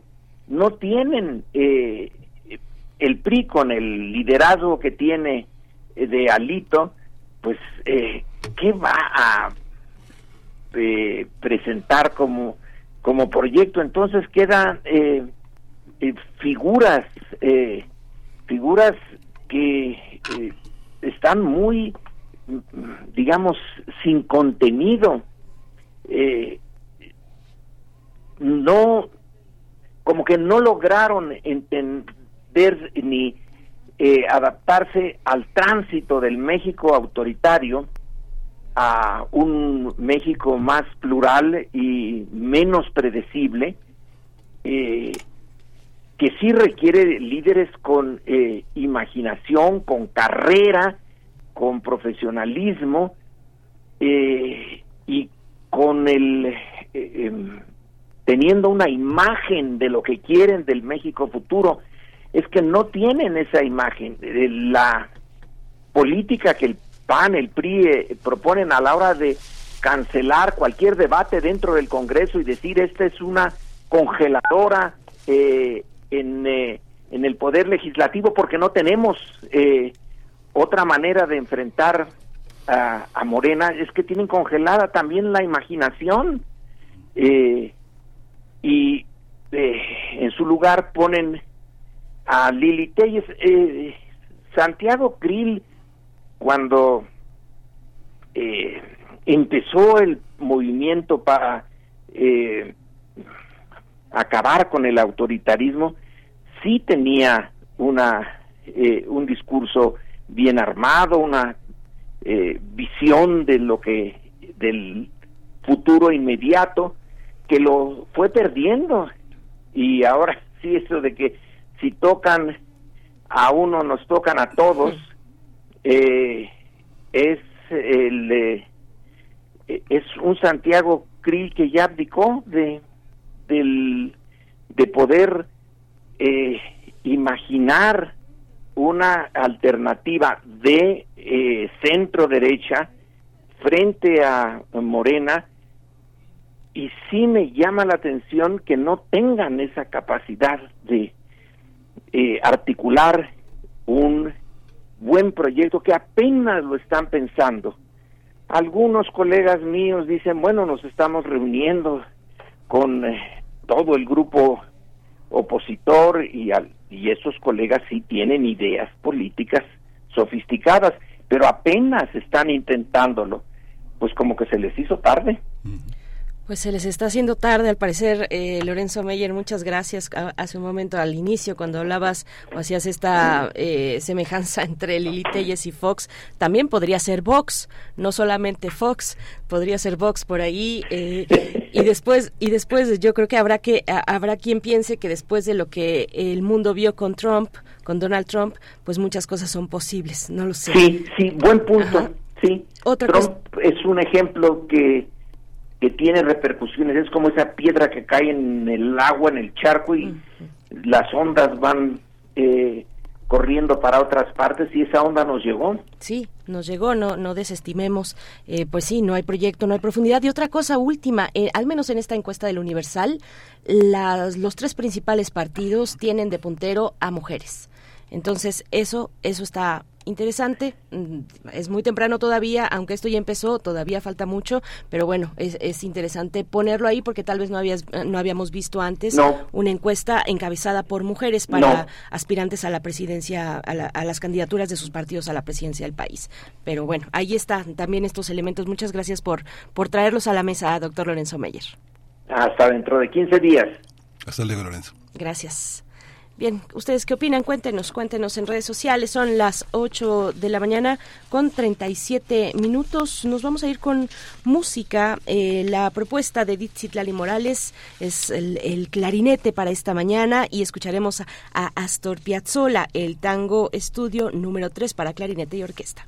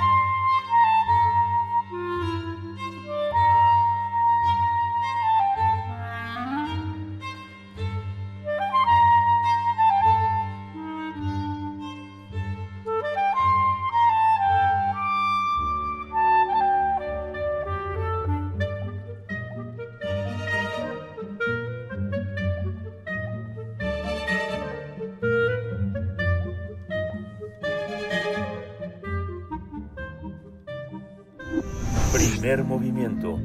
Hacemos comunidad con tus postales sonoras. Envíalas a primermovimientounam.gmail.com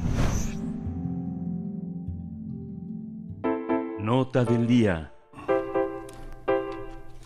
Datos del INEGI señalan que el crecimiento de la economía mexicana, es decir, el Producto Interno Bruto, ha sido nulo si se mide entre el cuarto trimestre de 2018 y el del 2022, ya que apenas alcanzó un 0.08%. Si tomamos en cuenta los datos anualizados, en el año del 2022 todavía no alcanzaba los niveles de 2018 y presentaba un decrecimiento de menos 0.9%, eh, aunque superaba los de 2017 en 1.3%. Se trata de cifras que muestran que la economía mexicana no ha crecido en los últimos cinco años años.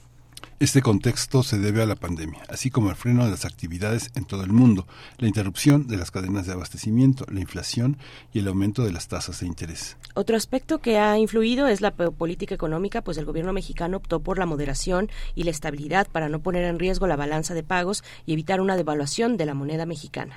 La ocupación y los salarios han tenido un comportamiento menos negativo, mientras que en materia de salarios, el mínimo aumentado de diciembre de 2018 a marzo de 2023 un 134% en términos nominales y de alrededor 90.75% en términos reales. En medio de este panorama, las expectativas de crecimiento para este año apuntan a una cifra menor de 2%. Sin embargo, el contexto internacional sigue siendo incierto y los efectos de una recesión o una crisis financiera en Estados Unidos no pueden descartarse. Pues vamos a analizar el crecimiento económico de México y la situación de empleos y salarios en los últimos años con Saúl Escobar Toledo, profesor de estudios históricos de Lina. Profesor eh, eh, Saúl Escobar, bienvenido, buenos días. ¿Qué tal? Buenos días. Muchas gracias por la invitación. Gracias, profesor. Bienvenido, bienvenido, muchas gracias. Eh, pues, ¿cuál es, ¿cuál es el balance, profesor? ¿Cómo entender estas, estas cifras eh, que tú mismo pones en, en, una comparativa en tu entrega más reciente para, para medios de comunicación como el Sur Acapulco, en tu blog también? Estos elementos que están ahí, que estás comparando en momentos, digamos, previos y posteriores a la pandemia. ¿Cuál es el balance? Bueno, el balance es que atravesamos por una situación muy turbulenta en el que a nivel mundial hubo muchos fenómenos que afectaron la actividad económica en México y por supuesto en todo el mundo, como fue la pandemia, ya que la reclusión de las personas les impidió ir a trabajar y por lo tanto la producción de muchos ramas se, se detuvo, se paralizó, la cuestión también que siguió de esta paralización de las actividades fue la interrupción de las llamadas cadenas de valor o suministro de, de refacciones y de insumos para las industrias que no se regularizó después de que se levantaron las restricciones de, de tránsito por la pandemia, sino que tardó mucho más tiempo en recuperarse, aún ahora todavía hay ciertas refacciones que todavía no llegan, no llegan a destiempo a las industrias, y luego pues la guerra en Europa y particularmente la inflación y la respuesta que tuvieron los gobiernos y los bancos centrales que fue el aumento de las tasas de interés. Entonces todo esto crea una situación muy turbulenta en el mundo años muy difíciles para el crecimiento económico que han tenido que ser contrarrestados por el gobierno o por los gobiernos de distintas maneras.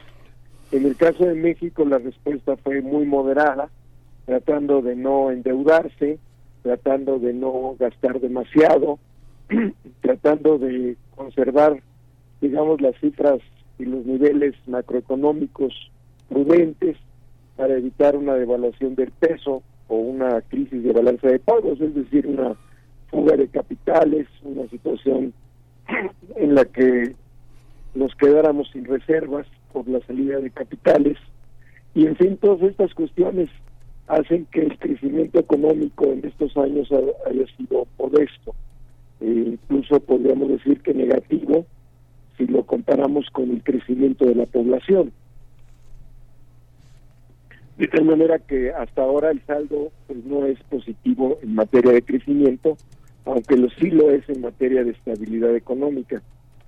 Y como hemos visto, pues se ha hablado del superpeso, que es en realidad pues una una una cuestión más bien noticiosa, pero en realidad lo que está pasando es que el peso se ha mantenido por esta estabilidad económica del país y sobre todo porque hay una diferencia muy grande en las tasas de interés entre México y, y, Estados Unidos y otros países del mundo. México tiene una de las tasas más altas de interés en el mundo, este, un poco inferior a Brasil, pero muy similar. Eh, eh, desde luego inferior a Argentina y Venezuela, por ejemplo, pero sigue siendo muy alta. Y esta tasa de interés tan alta pues atrae capitales y permite que eh, no se fuguen los capitales. Y bueno, estas políticas son las que mantienen una estabilidad e económica del país, que no se devalúe la moneda, que al contrario se haya revaluado, pero por otro lado, pues muestran una cautela en la política económica que hace que el crecimiento también haya sido lento y, y, la recuperación frente a la turbulencia económica mundial pues haya sido muy moderada. Y como dije, incluso si lo medimos por el producto per cápita, es decir, por habitante, pues hay cifras negativas. Sin embargo, este año parece mejor. Eh, eh, los últimos datos de marzo y abril nos hablan de un crecimiento de este año que puede ser más del 2%. Eh, son, son, se han presentado cifras más optimistas eh, y es posible que sí haya un crecimiento este año, aunque no es seguro su magnitud, no es seguro cuál va a ser eh, la cifra, porque estamos viendo también que las turbulencias mundiales siguen presentes y en, particularmente en Estados Unidos pues se habla de recesión o de posibilidades de recesión, está en estos momentos discutiéndose el techo de la deuda en el Congreso de Estados Unidos, hay mucho escándalo sobre esto, es muy probable que lleguen a un acuerdo, pero de todos modos son cosas que detienen las inversiones o, o crean burbujas especulativas y esto también afecta pues por lo tanto a México. Entonces, este primer semestre puede que sea positivo, pero vamos a ver cómo se presenta el segundo semestre de este año y se, se sostiene el crecimiento tanto a nivel mundial como a nivel nacional y el resultado de ello pues será el, el, final de, de, este año y de alguna manera ya eh, la cifra eh, de crecimiento económico en los últimos años. Entonces, es una situación muy incierta, eh, pero pues es reflejo de la situación mundial. Uh -huh. Los parámetros del crecimiento económico cuáles cuáles debemos de en cuáles debemos de, de, de, atender digamos que para una persona pues, un ciudadano común que se quiere informar que no tiene los intereses de las grandes empresas o de los grandes opositores cómo entender ese, ese esos indicadores eh, Saúl bueno lo va a ver reflejado en sobre todo los niveles de empleo es decir el mexicano común y corriente como usted como nosotros eh, como muchas personas eh, lo vamos a ver reflejado en el empleo. Si la situación económica se deteriora, pues el empleo va a también a caer y es muy probable que empecemos a ver despidos en, en las empresas. Si la situación económica se mantiene bien o relativamente bien este año, sobre todo en comparación a los anteriores, pues vamos a ver un crecimiento del empleo y mayores solicitudes por parte de las empresas para contratar personas. Eh, sin embargo, hay que reconocer que aunque esta, aunque esta situación puede presentarse y haya una mayor demanda de las empresas y por lo tanto más empleos disponibles, pues esto se va a presentar en algunas partes del país, no en todas las partes del país, porque la inversión extranjera que está llegando a México, pues se está ubicando en algunas zonas del país y eh, no en todas, sobre todo en el norte, en el corredor centro-norte que va de Querétaro hasta Nuevo León, hasta Tamaulipas, hasta Sonora, digamos más o menos esa área, sobre todo entre Querétaro y Nuevo León, eh, Aguascalientes, etcétera, Guanajuato, por supuesto, San Luis Potosí, y menos en la zona sureste que abarca Chiapas, Oaxaca, eh, Campeche, eh, eh, a pesar de las obras de infraestructura que está construyendo el gobierno. Esto ayuda, pero la- no, no, no lo suficiente para cerrar la brecha regional que tenemos en México, es decir, un norte más desarrollado y un sureste menos desarrollado. Entonces esto también se va a reflejar en el empleo y eh, esta va a ser pues una medida muy importante para el ciudadano. La otra es pues la inflación, los precios con los cuales nos enfrentamos cuando vamos a comprar sobre todo nuestros alimentos o los bienes indispensables como la renta de la casa o el uniforme para los niños en la escuela, cosas que normalmente compramos y que seguramente se han aumentado de precio, sobre todo el caso de los alimentos, pues sí hemos visto un aumento por encima del promedio. Esperamos que esta cifra vaya cayendo también, la inflación parece ir disminuyendo tanto a nivel de Estados Unidos como a nivel nacional, entonces esperamos que también se refleje en una mejoría del nivel de poder adquisitivo de los salarios y de los ingresos de los mexicanos. Entonces yo diría que eh, eh, para el ciudadano común, pues el empleo y los precios de los alimentos, sobre todo, pues son el indicador de la economía y de cómo vamos en este en este aspecto. Sí, profesor Escobar Toledo, ¿cuál es la situación ahí, justo en esto último que mencionas, entre el poder adquisitivo, el empleo, el fortalecimiento del empleo? ¿Cuál es, cuál es eh, el papel que ha, que ha tenido el salario también, eh, pensando en que a partir de este año hubo un, un importante incremento del 20% al, al salario en nuestro país? ¿Cómo, ¿Cómo lo ves? ¿Cómo ha caminado esa, esa medida importante del 20% de incremento? Bueno, en- es que tenemos dos, dos aspectos de los salarios que tenemos que diferenciar. Uno es los salarios mínimos, que sin duda han aumentado muy de manera muy muy importante. Eh, como se dice ahí, eh, han aumentado en términos reales, descontando la inflación, en más del 90%, casi 91%, eh, de 2018 para acá. Eh, entonces, esto ha beneficiado a los salarios más bajos. Pero hay que diferenciar esta eh, medida o esta proporción o esta situación de los salarios mínimos con los salarios contractuales que negocia cada sindicato o cada grupo de trabajadores con las empresas. Eh, ya sabemos que en algunos casos esta negociación es muy deficiente, pero de todos modos hay resultados y en este caso las, las revisiones contractuales han sido mucho más bajas que el salario mínimo. En algunos años, sobre todo 2021 y parte de 2022, los aumentos fueron por debajo de la inflación. Este año parece que ya están emparejándose con la inflación, eh, en, sobre todo en las empresas privadas. Curiosamente, en las empresas públicas, como Pemex, como Comisión Federal de Electricidad y otras empresas públicas, los aumentos salariales han sido más bajos y han sido menores a la inflación. Entonces ahí tenemos un problema de pérdida de poder adquisitivo de los trabajadores de empresas públicas y del gobierno. Eh, quizás no en todas las áreas de gobierno, pero sí en las principales o en muchas de ellas ha habido aumentos salariales por debajo de la inflación. Entonces ahí tenemos un problema.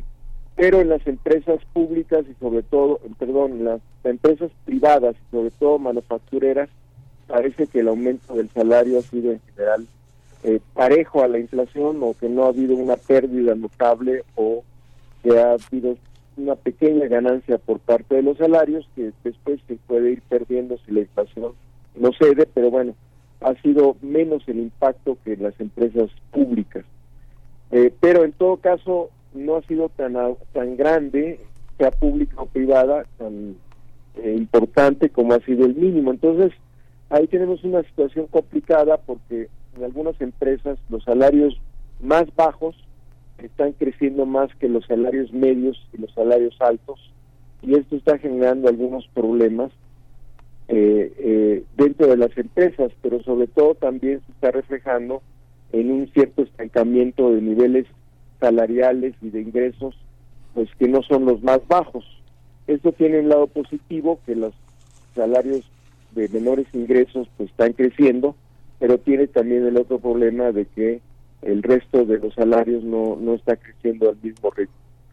Eh, entonces esta situación puede que se mantenga este año eh, y si, se, si este año se resuelve favorablemente todos los pendientes o incertidumbres que hay, que es difícil, pero algunos se podrán resolver, como el peligro de una recesión en los Estados Unidos, pues quizás los salarios contractuales puedan tener una mejor situación el próximo año. Pero tenemos esta situación, digamos, combinada entre salarios mínimos y salarios contractuales que no han crecido al mismo ritmo. Y luego, bueno, desde luego los salarios o los ingresos más bien de, de la población informal, algunos son asalariados, otros no, que también pues no crecen a veces al mismo ritmo que el resto de los trabajadores que tienen un empleo formal. Entonces también esta es otra situación que hace que la demanda interna no crezca tan dinámicamente como se podría esperar viendo las cifras del salario mínimo y eh, esto también hace que la economía pues no crezca también tan dinámicamente. Pues muchísimas gracias, profesor Escobar Toledo, por esta, por esta contribución. Pues estamos, estamos al habla, le agradecemos muchísimo. Muchas gracias a ustedes. Un saludo a todo el auditorio. Hasta luego. Gracias, hasta pronto. Pueden leerlo en el Sur Acapulco, también en saúlescobar.blogspot.com, eh, es el blog personal de, del profesor Escobar Toledo. Nosotros vamos con música para despedir esta segunda hora de transmisión. Son las 8 con 57 minutos. Nos queda pues poco tiempo, pero suficiente para escuchar la propuesta de Edith Zitler y Morales, el tercer movimiento del concierto para clarinete en la mayor de Amadeus Mozart, de Wolfgang Amadeus Mozart. Es con lo que despedimos a Radio Nicolaita. Aquí en primer movimiento permanecemos y volvemos después del corte.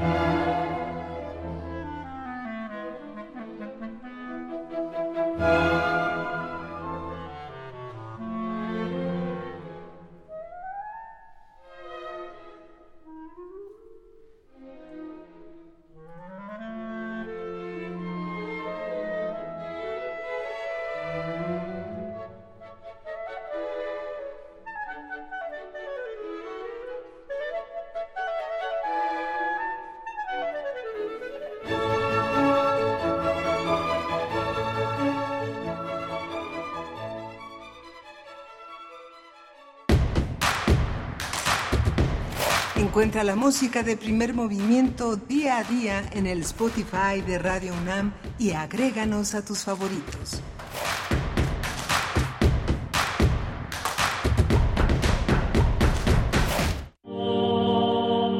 Un hombre cojo y uno ciego se acompañan a regañadientes por el camino en busca del santo bienaventurado que curará sus limitaciones físicas. El santo les da a escoger entre dos opciones muy distintas. Empiezo a creer que soy un gran insensato y que fuiste tú el que me instigó a venir con tu charla sin ceso. Eh, ¿Cómo puedes ser un gran insensato pidiendo al santo que te devuelva tus dos ojos? Del catálogo de Radio UNAM presentamos una obra de uno de los fundadores del teatro irlandés, William Butler Yeats, Premio Nobel 1923, El gato y la luna. Sábado 27 de mayo a las 20 horas por el 96.1 de FM y en www.radio.unam.mx. Radio UNAM, Experiencia Sonora. Los ciclos pueden repetirse o renovarse. En Habitare, reiteramos el compromiso con el cuidado del ambiente y al mismo tiempo renovamos ideas y acciones para cuidar nuestro planeta. Síguenos todos los lunes a las 16.05 horas por el 96.1 de FM, con los trabajos que realizan las investigadoras e investigadores de nuestra UNAM para ayudar a salvar nuestra casa. Habitare, Agenda Ambiental Inaplazable. El cambio es bueno, pero el cambio de conciencia es fundamental. Radio UNAM, Experiencia Sonora.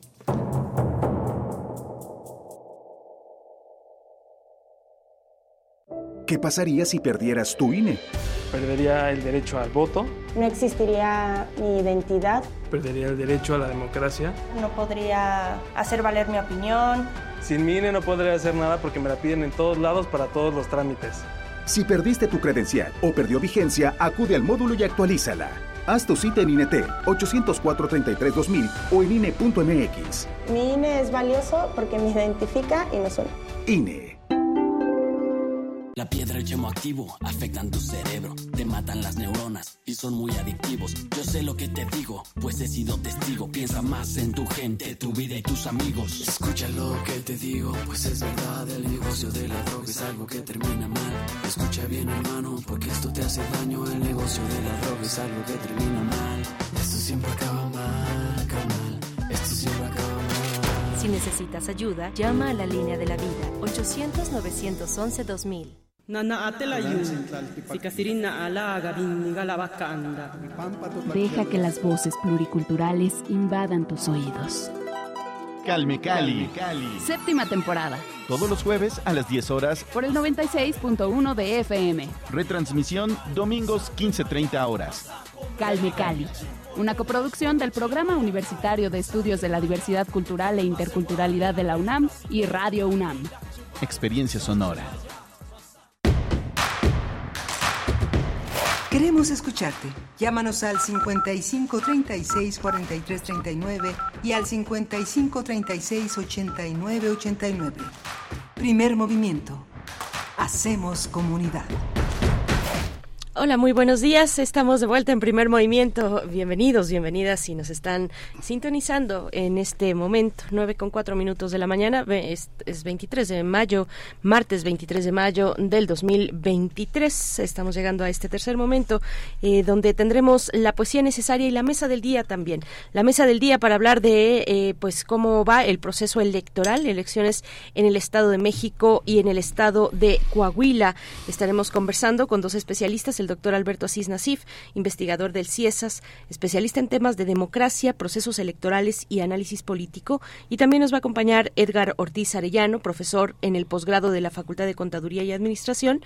Él es académico del Centro de Estudios Superiores Navales, el CESNAP, y miembro del SNI, socio presidente de Bismarck Consultoría SC, eh, especialistas en estudios electorales. Bueno, pues la mesa del día para esta mañana. También les recomendamos acercarse a la plataforma de voto Informado, votoinformado.unam.mx, que es un proyecto de la UNAM, de la Facultad de Ciencias Políticas y Sociales, que ya tiene, pues eh, ya ha cruzado varias elecciones, varios procesos electorales, enviando una serie de eh, cuestionarios a las y los candidatos a distintos puestos de elección popular, en este caso a quienes aspiran a ser gobernadores del estado de Coahuila o gobernadora del estado de México. Así es que, bueno, acérquense, votoinformado.unam.mx podrán encontrar más detalles de los aspirantes, de las y los aspirantes. Faltan 11 días para las elecciones en estos dos estados de la República. El próximo 4 de junio, eh, pues tendrá lugar esta elección muy importante para nuestro país, Miguel Ángel.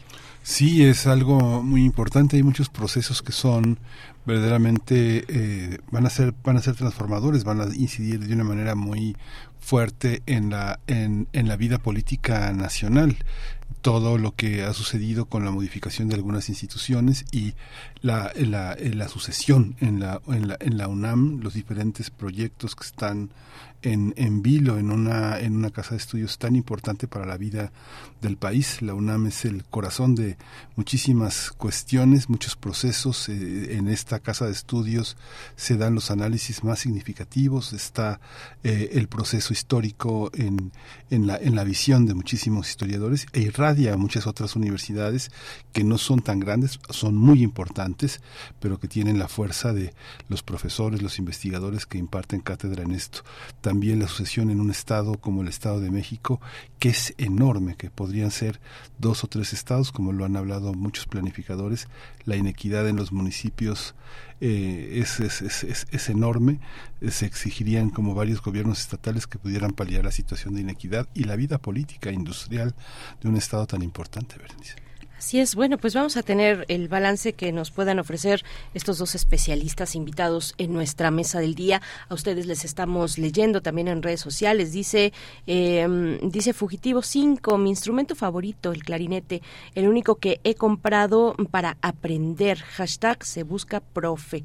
Eh, también Alma nos dice que el análisis del doctor Alma, Alma, el análisis del doctor Lorenzo Meyer le faltó por ahí los casos de corrupción de Morena y los problemas del gobierno de la Ciudad de México.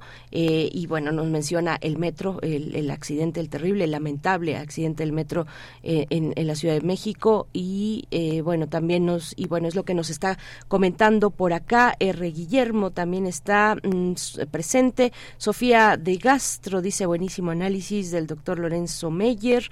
Rosy Laura nos acompaña con la escucha. Andrea Smart también dice buen día equipo y auditorio. Ahora nuestra nuestra nuestra no está Rodrigo Aguilar en la producción, no no se encuentra esta mañana, pero está Violeta Berber por acá eh, y, también eh, el señor Jesús Ramírez en la consola a quien no habíamos mencionado en este inicio de hora. Socorro Montes está frente a la consola de amplitud modulada de la AM, así es que bueno pues sí estamos eh, con esta parte del equipo Gracias, eh, Andrés Mar, lo notaste por, por notarlo, por poner atención a lo que estamos comentando de este lado en los micrófonos. Rosario Durán también nos dice que música alegre, igual que Edith Citlali Morales, Miguel Ángel. Sí, muy, muy, muy, muy, muy interesante todos los comentarios que hacen. Sí, al gobierno eh, en, los procesos electorales por venir en la Ciudad de México y en la presidencia tendrá que hacer una, un, verdadero ejercicio autocrítico. Sin embargo, cualquier pequeño detalle, hay, hay, hay una oposición que, que desvirtúa, que caricaturiza, que exacerba este, eh, errores que no lo son y, y, comunica eh, de una manera falsa muchísimos aspectos que no son que no son ciertos y que la ciudadanía se confunde. Eso eh, dificulta mucho un ejercicio de verdadera autocrítica. Yo creo que este un gobierno tan acosado por este influjo mediático con la falsedad, este impide que haya una conversación y un diálogo autocrítico importante. Yo creo que el gobierno lo necesita, lo necesitamos todos, pero frente a una posición tan falsaria es difícil hacerlo.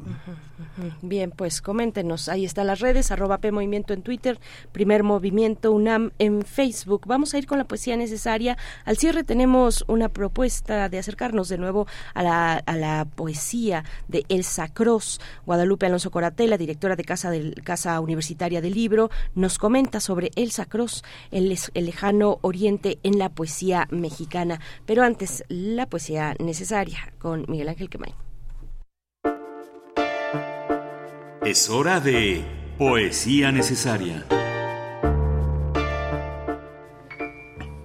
La poesía necesaria está dedicada a un gran poeta, a un gran poeta que falleció ayer, que falleció, y es eh, eh, Antonio del Toro, un hombre muy importante, nació en 1947, y eh, es tutor de 14 generaciones y de poetas en la Fundación para las Letras Mexicanas, jurado de premios múltiples en múltiples oportunidades. En 2012 el Fondo de Cultura Económica publicó un libro de ensayos muy bonito, Favores Recibidos, en los que muestra su poética desarrollada al, al calor de la conversación, uno de sus interlocutores eh, interesantes es eh, Pedro Serrano, el doctor Pedro Serrano, un hombre de letras, un hombre de enseñanza, de docencia, Carlos López Beltrán, que se llamaban a sí mismos la secta del conditorio, porque así se desarrollaban, así se reunían en un bar que se llama conditorio y ahí este, conversaban.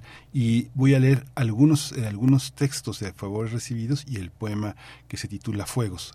Lo vamos a acompañar con, una, con el concierto de violín de Ligeti, con la Filarmónica de Berlín en la, interpretación de Kopachinskaya, una, una de las grandes violinistas rusas eh, que tocó con la Filarmónica de Berlín, Aligeti.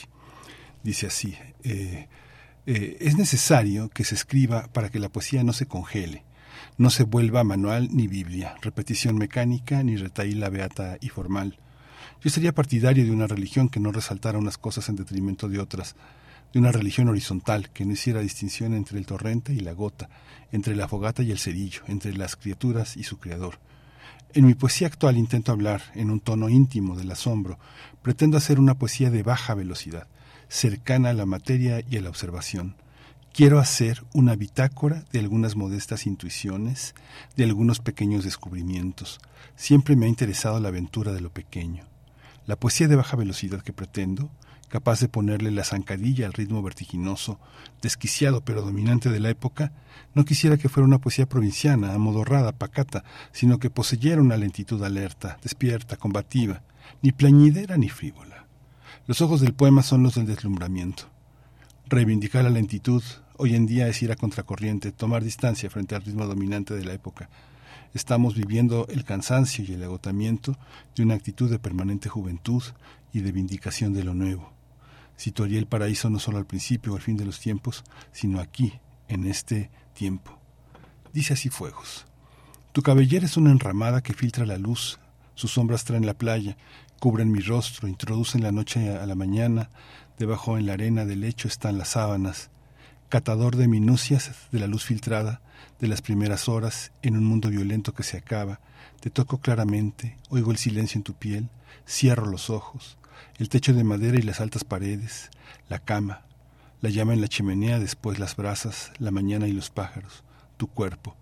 He encendido una veladora como una plegaria doméstica de fuego.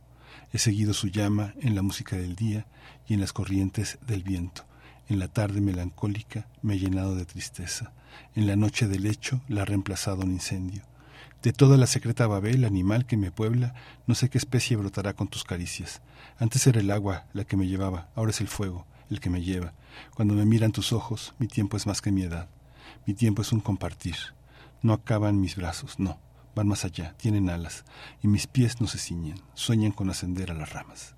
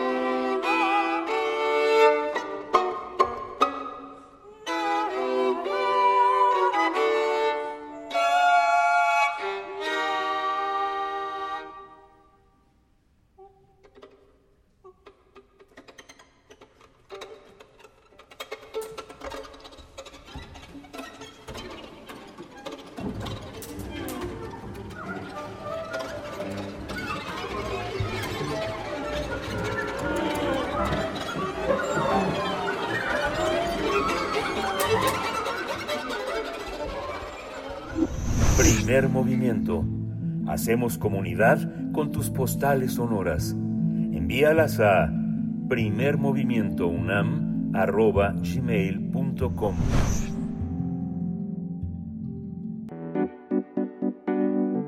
La mesa del día. El 4 de junio se van a realizar elecciones en el Estado de México y Coahuila.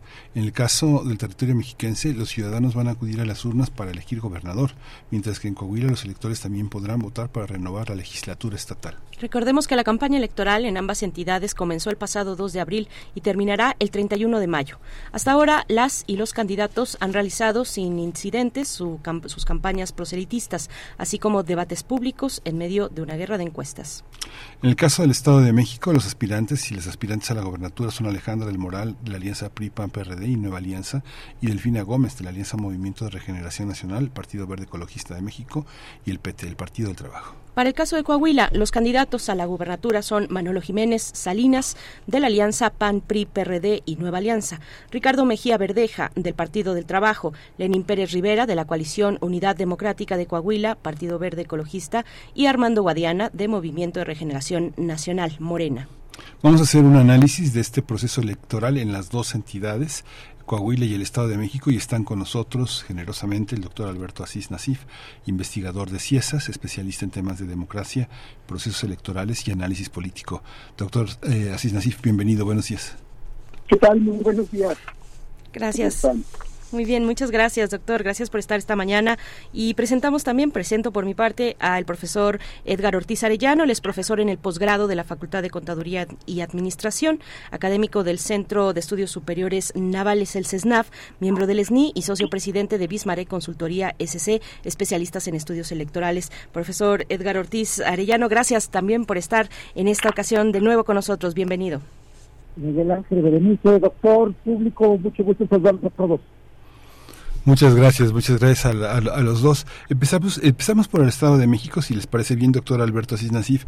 ¿Cómo ve el panorama después de dos debates, de, de una, una, campaña de encuestas? ¿Cómo observa esta, este, este, fin de la campaña y hacia la elección, doctor? Sí, Miguel Ángel Berenice, yo creo que la elección del, del Estado de México pues tiene ya eh, una larga historia, no solo de esta campaña y, de esta próxima elección, sino de la anterior, es decir, eh, desde 2017, que fue la anterior elección, ahí se confrontaron, digamos, eh, Morena y el PRI, dos modelos que en ese momento estaban en una condición, yo completamente distinta a la, a la actual, en donde el, el modelo, digamos, eh, peñanietista que todavía bueno pues estaba en el poder aunque ya traía una fuerte declinación y una posibles del eh, sector público y puso a todo el gabinete a apoyar digamos a la candidatura de, de Alfredo del Mazo. Es decir prácticamente fue una una elección de estado como se le como se le conoce. Y enfrente pues tenía Morena un partido muy nuevo que había adquirido su registro dos, tres años antes, con una candidata eh, nueva, que era la profesora Delfina, que es la misma eh, candidata en la, en la actualidad, ¿no? y que eh, venía como creciendo con la, digamos, con el ingreso y el impulso que, le daba López Obrador a esta situación. Creo que hoy, si nos trasladamos a lo que está pasando en este, en este momento, pues son otras las condiciones completamente, es decir, eh, Morena está en el poder el PRI ha perdido eh, 15 gobernaturas del 2018 a la fecha y eh, el Estado de México es como la última gobernatura importantísima, digamos, para este para este partido, para su presente y para su futuro inmediato. En cambio, eh, Morena, digamos, está en un proceso de, eh, de afianzamiento, de una dominación eh, del partido eh, que se ha ido eh, transformando, digamos, en el nuevo partido dominante. Entonces, me parece que aquí hay dos, dos modelos que se han ido eh, confrontando y que nos dan a través de las diferentes mediciones que se han hecho previas a la, a la elección, pues una serie ya como de indicadores de cómo anda eh, la voluntad eh, de los mexiquenses respecto al voto en estas dos, dos opciones. ¿no? Se formaron eh, estas dos coaliciones y el tercero, digamos, en, discordia que en el 2017 sí hubo un tercero en discordia, que fue Cepeda, el candidato Cepeda, eh, por el PRD, si no me equivoco, en ese momento, y que tuvo una cantidad importante de, de votos. Eh, ahora, a partir de la incorporación al movimiento ciudadano, pues decidieron no jugar, y esto de alguna manera definió las, eh, pues las, eh, las encuestas, lo que nos han eh, mostrado, ¿no? Es decir, definió que eh, se hiciera una elección a dos y que eh, en todas las encuestas prácticamente que se han publicado, que se han hecho públicas, está adelante eh, la coalición de Morena, la candidata Delfina Gómez, la profesora Delfina Gómez, que ahora es mucho más conocida, ya fue eh, secretaria de Educación Pública, en fin, es, eh, es más conocida, pero también es más vulnerable. Y eso me pareciera que, eh, que no le ha afectado gran cosa en la campaña y que no ha alterado los, los números. En la otra parte, pues el PRI eh, tuvo mano para designar en esta alianza con el PAN y el, y el PRD a su candidata, Alejandra del Moral, que ha ido de alguna manera siempre abajo de, de Delfina. Creo que este es un, primer un primer elemento, digamos, de las diferencias que hay entre estos dos procesos y que nos están anunciando ya eh, que el 4 de junio próximo pues puede no hay alguna eh, sorpresa, alguna situación inesperada podría eh, llevarse Morena esta importante plaza, digamos, que va a fortalecer ya eh, su eh, capacidad territorial de partido dominante rumbo al 2024. Esto podría yo anotar como un primer comentario. Sí, gracias, eh, gracias doctor Alberto Sinasif. Edgar Ortiz Arellano, ah, de pronto da la impresión de que detrás de, de que no son de que no son figuras de un gran liderazgo autónomo ni Delfina ni Alejandra del Moral son parte como de una de una gran concertación que tienen atrás de partidos no de partidos que están que están aliados. Y uno y uno y uno fundamental. Sin em- este eh, eh, Delfina como gran superdelegada de vigilando y coordinando y, con- y co- condicionando mucho de la gobernanza en un primer término de, del Mazo en el Estado de México cómo cómo entender viendo lo que ha sucedido en los estados que ha ganado Morena y cómo se han eh, cómo se han afiliado al proyecto nacional al proyecto federal qué es qué es qué esperan qué espera qué espera ver en este en este proceso Edgar Bien, bueno, lo primero que habría que sostener es que Morena desde hace varios años lleva un crecimiento sostenido en términos electorales eh, a través de, todo el país. Si nosotros revisamos los resultados electorales, hay una consistencia en las cifras y los datos donde Morena eh, prácticamente eh, arrasa, donde en aquellos espacios donde gana, eh, gana con amplios márgenes eh, electorales y donde llega a perder, que han sido muy pocos casos, pues pierde realmente por eh, relativamente poco. Digo, incluso pongo énfasis en relativamente poco.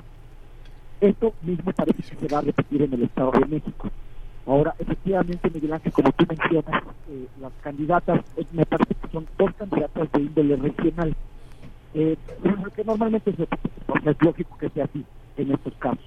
Es decir, los partidos políticos de unos años por acá han estado poniendo énfasis en nombrar candidatos que tengan fuerte presencia regional y no necesariamente de carácter nacional.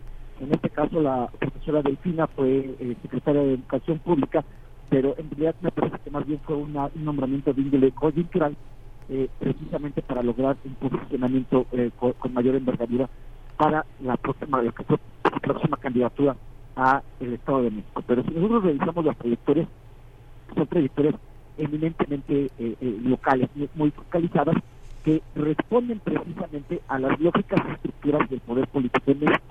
Desafortunadamente en nuestro país eh, el, poder político se configura de manera oligárquica y a partir del liderazgo líderes regional. Entonces, en primera instancia, de hecho, en el caso de Alejandra de Morales está claramente identificada con varios grupos del Estado de México del PRISMO, no necesariamente con el PAN o con el PRD, pero que por conveniencia. Perdón, perdón, profesor, profesor, vamos a hacer una pausa, disculpa la interrupción abrupta, eh, te, estamos perdiendo en la línea. Entonces vamos a regresarte con la producción, vamos a regresar al profesor eh, Ortiz Arellano con la producción para poder restablecer esta comunicación y escucharle eh, pues de la mejor manera posible. Y nos quedamos con, contigo, doctor Alberto Asís Nasif, pues lo que quieras también agregar respecto a lo que estaba comentando Edgar Ortiz Arellano, y pasar eh, igualmente a, la cuestión de Coahuila, también un poco en esta visión, en esta mirada panorámica, ver la relación de los eh, candidatos con sus partidos, con sus alianzas, el papel de cada uno de, los candidatos. Miguel Ángel eh, preguntaba sobre el liderazgo o no, o el tipo de candidatas, por ejemplo, para el Estado de México. ¿Qué pasa con Coahuila? ¿Cómo estás viendo el panorama, doctor Asís Nasif?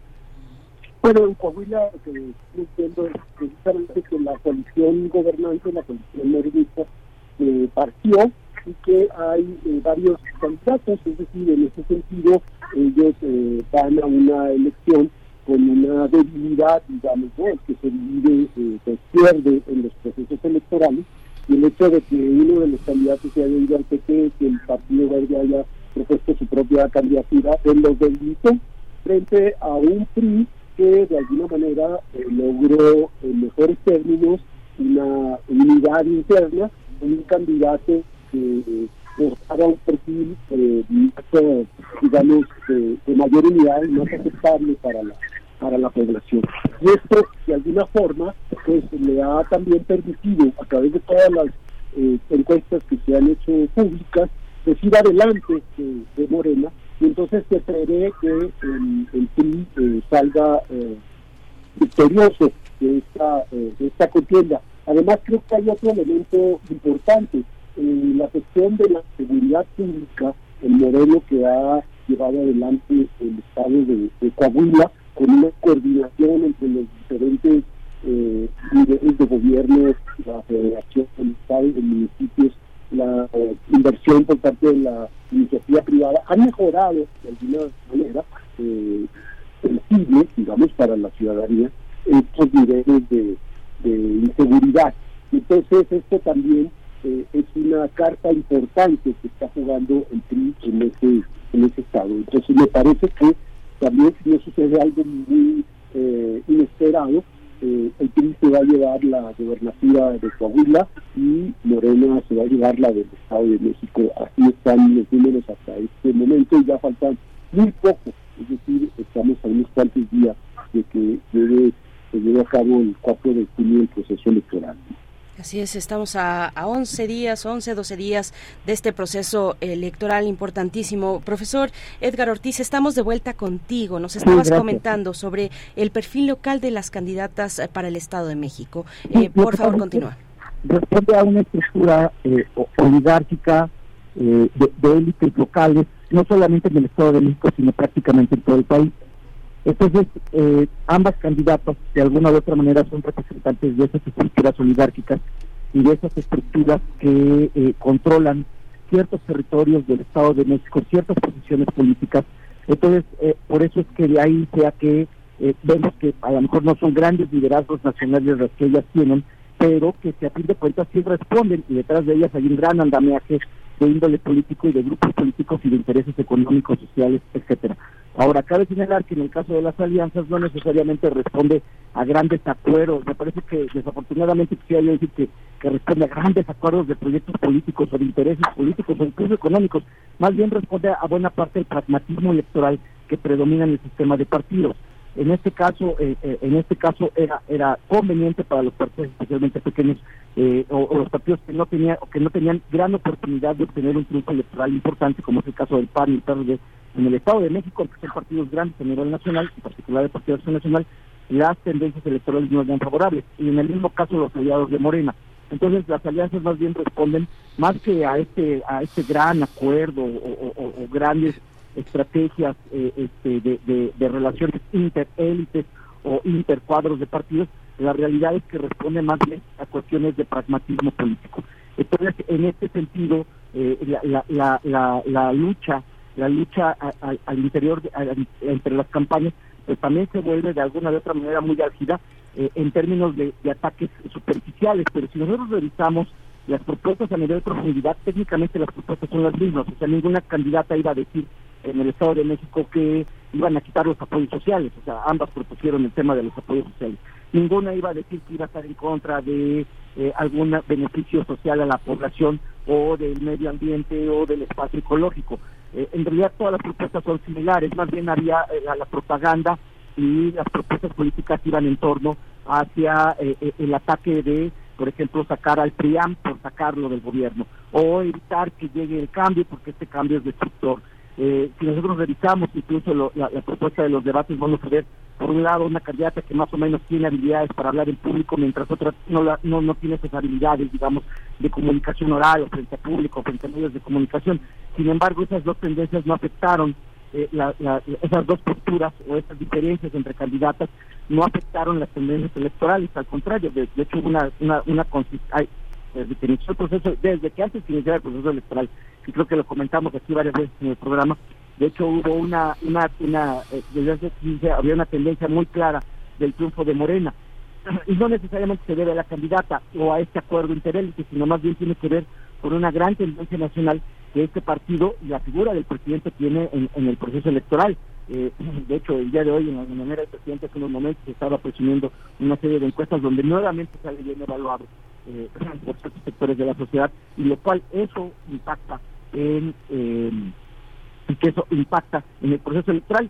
Y eh, yo sigo sosteniendo, a, a- reserva de lo que diga Miguel Ángel ahorita, eh, que la función de gobierno, lo digo porque ya hemos tenido este, este, este comentario en otras ocasiones, la función de gobierno tiene un papel importante en el impacto electoral. Y desafortunadamente a mí me parece que eh, en el caso de los mexiquenses, eh, el gobierno del, del gobernador del Mazo no ha sido el más acertado ni es el mejor evaluado y eso también impacta de manera importante en las tendencias electorales o en las de los votantes. Sí, profesor eh, Edgar Ortiz, eh, queremos escuchar también tu balance respecto a Coahuila, que ya el doctor Alberto Asís Nasif nos ha compartido. Entonces, vamos con ello. Interesante también la cuestión de la comunicación, eh, regresando a, a Estado de México, lo que comunica cada una de las candidatas, incluso al margen o más allá de su capacidad oratoria por sí misma, sino todo aquello que vienen comunicando en los debates. Es difícil encontrar los cómo, a veces las, las eh, propuestas, eh, pues sí, se, se, se,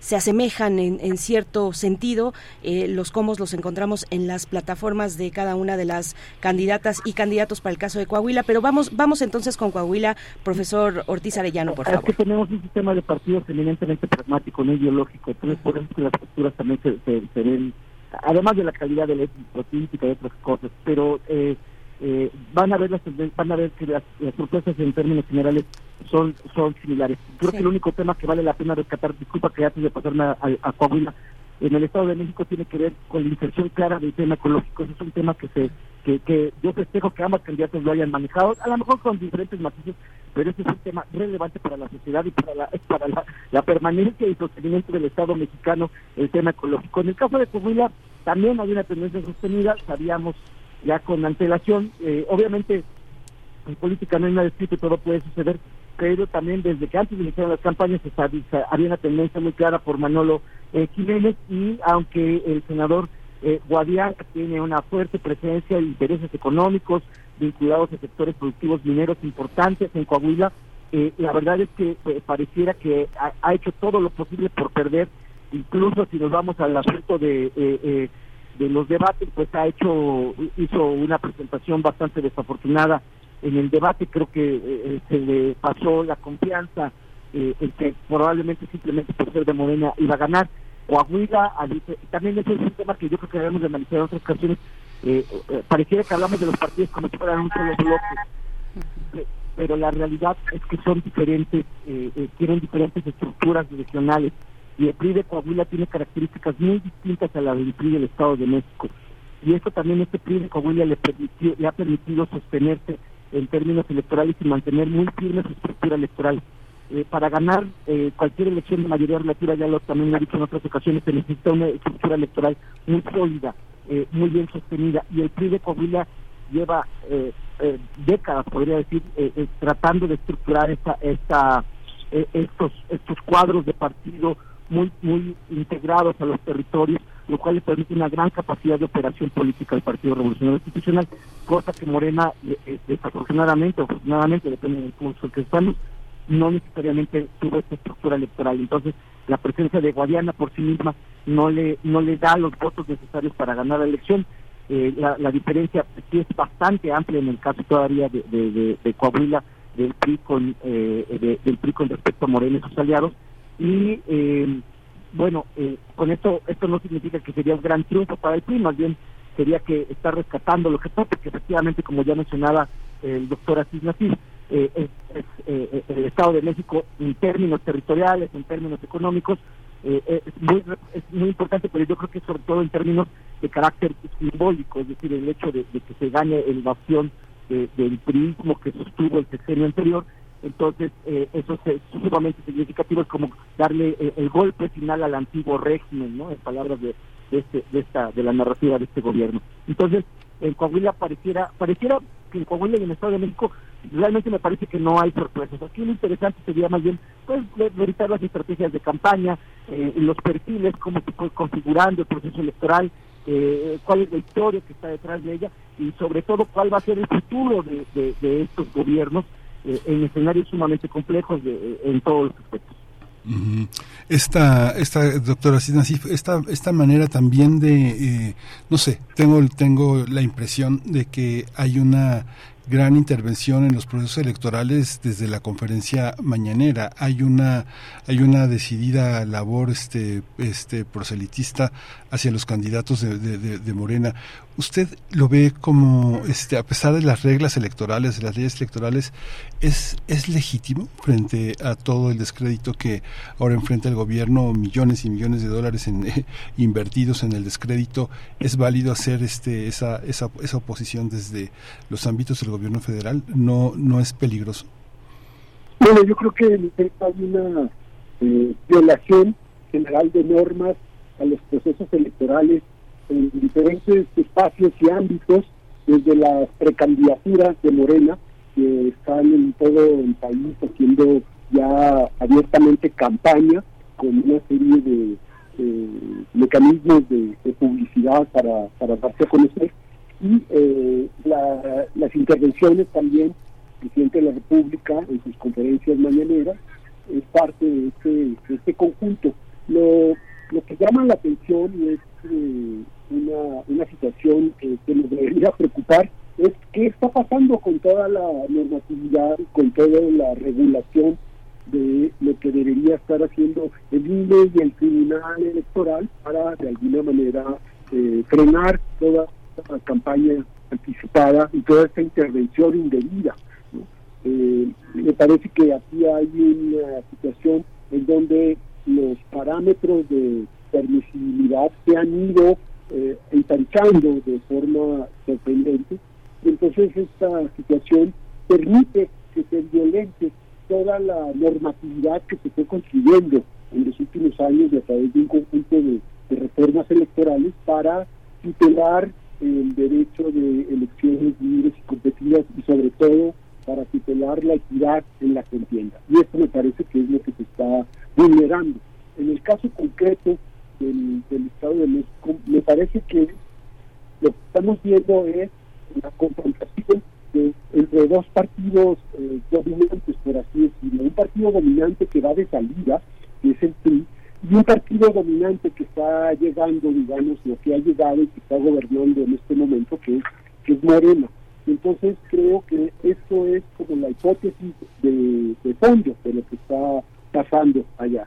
Eh, se, trata de partidos eh, atrapa todo, es decir, de estos partidos que tienen eh, pues una interconexión ¿no? con sus electores, eh, que han perdido vínculos, digamos, o que ya no están eh, asociados a instituciones eh, como los sindicatos o las iglesias en otro en otro momento, sino a una cierta de con una profesionalización de un vínculo mediático y de mercadotecnia. Es, es relativamente eh, sencillo confrontar las dos propuestas de las candidatas en el Estado de México y ver que no hay mayores diferencias, es decir, que están anotándose en los debates lo vimos eh, los grandes temas o los grandes problemas, digamos, que aquejan a los mexicanos, pues ahí están y las dos están tratando de dar soluciones, dos debates que no fueron debates de hecho, o sea que fueron más bien lectura de citas que preparaban los eh, diferentes equipos de cada una de las candidatas, ¿no? Y que en ese sentido, pues a la gente me imagino que le quedó poco claro cuál es la diferencia. Y creo que este es eh, un asunto importante, porque el voto no va a estar motivado tanto por una diferencia de un programa, es decir, el PINA tiene mejores soluciones para el problema de los feminicidios o la inseguridad, o Alejandra del Moral tiene mejores salidas para la educación y para el desarrollo económico. No, creo que esto no va a ser el, el, mutuo, el asunto para eh, definir el voto.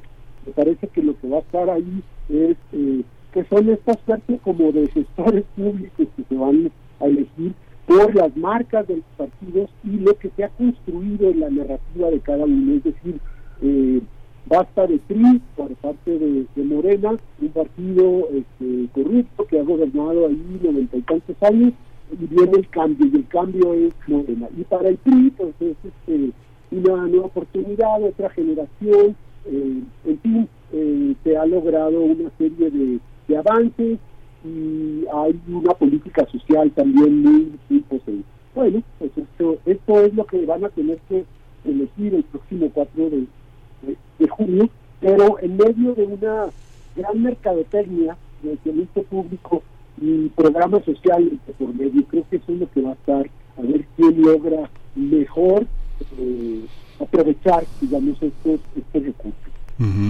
Doctor Edgar Arellano, también esta, esta infracción de las reglas, esta ruptura de las reglas también fue resultado de un árbitro en el INE que se convirtió en jugador, un jugador ventajoso, eh, belicoso, eh, descalificador, pero también del otro lado de la, de la sociedad, digamos que hay una parte empresarial de actores muy ligados en las asociaciones que vienen de estos grupos sociales de origen también partidista, como el PAN, eh, organizaciones empresariales, y ahora ya sumados claramente aspectos religiosos. Esas reglas del juego rotas que impulsan a una sociedad, a televisoras, a medios, a participar tan activamente con sus candidatos. ¿Cómo, cómo lo observa? ¿Se regularizará? Eh, ¿Las nuevas autoridades del INE tendrán una, una participación más equilibrada?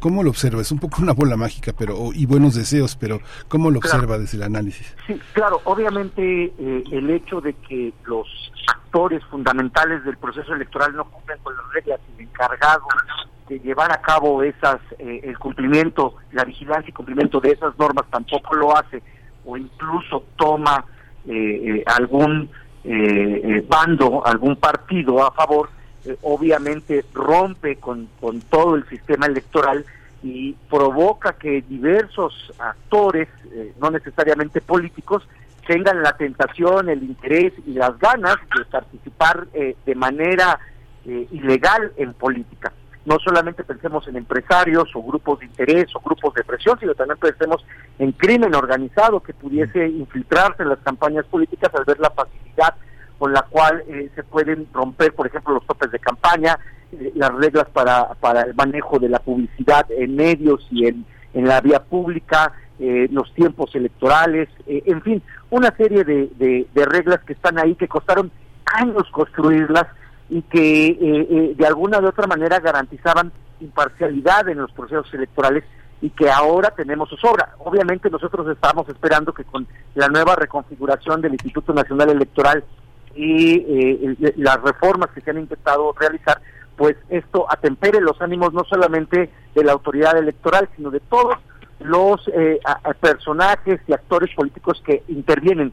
Aquí también tendríamos que revisar nuevamente, Miguel Ángel, la legislación electoral y pensar quizás no en grandes reformas de largo alcance como el presidente las quería, pero sí empezar a hacer eh, eh, reformas que pudiesen mejorar y hacer más eficientes y más económicos los procesos electorales. Y por supuesto que esto no implique, o sea, que, sean elecciones, eh, digamos, relativamente menos costosas, no significa, porque esa ha sido una falacia que se ha estado manejando, que para que nuestras elecciones sean eh, sumamente confiables tienen que ser también sumamente costosas. No es cierto, creo que podemos tener elecciones sumamente confiables y eh, a, bajos costos, especialmente con el uso de las nuevas tecnologías digitales. Pero bueno, más allá de esta parte, eh, creo que sí se debe de hacer una revisión muy precisa en algunos aspectos electorales, porque también nos movemos en una especie de péndulo, o sea, tendemos a legislar en demasía o simplemente a no legislar. Por ejemplo, ahorita con los aspectos de financiamiento eh, de financiamiento de las campañas está sumamente legislado y, acotado. Sin embargo, aún así vemos que hay exceso en gastos de campaña, vemos que hay exceso de publicidad, exceso en contratación de consultores externos a los partidos políticos. La razón de dar financiamiento público era para que los partidos políticos pudieran construir sus, propios cuadros partidistas que les ayudaran en los procesos electorales y en otras actividades como, como entidades públicas y aún así siguen contratando consultores externos, incluso extranjeros, para eh, eh, apoyarse en sus campañas electorales.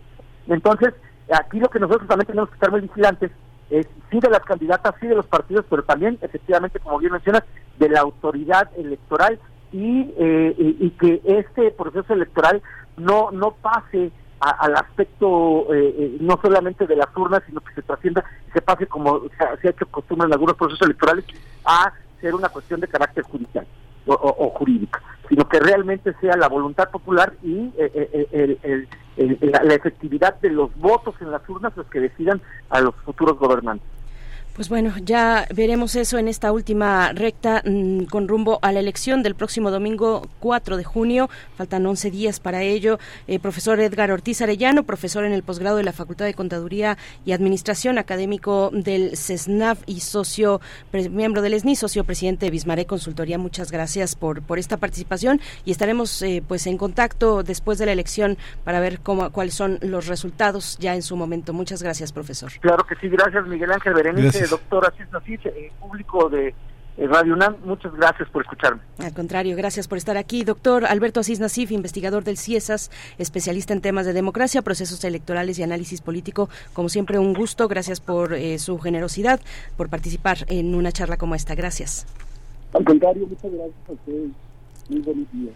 Gracias, gracias, Y ojalá tengamos la oportunidad de volver con usted también eh, ya una vez sepamos los resultados el próximo eh, domingo 4 de junio. Nosotros vamos a hacer una pausa musical. La curaduría de Edith Citlali Morales que nos, nos propone escuchar eh, piezas con clarinete. En esta ocasión de Franz Kromer, el concierto para dos clarinetes en mi bemol mayor opus 35. Es el tercer movimiento.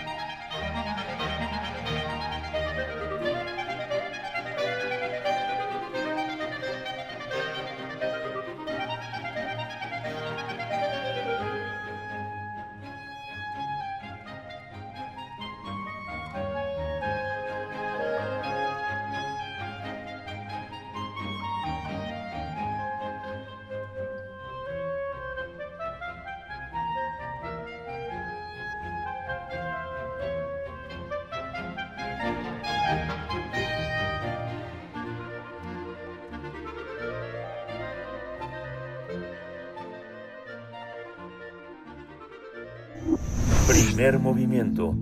Hacemos comunidad con tus postales sonoras. Envíalas a primermovimientounam.gmail.com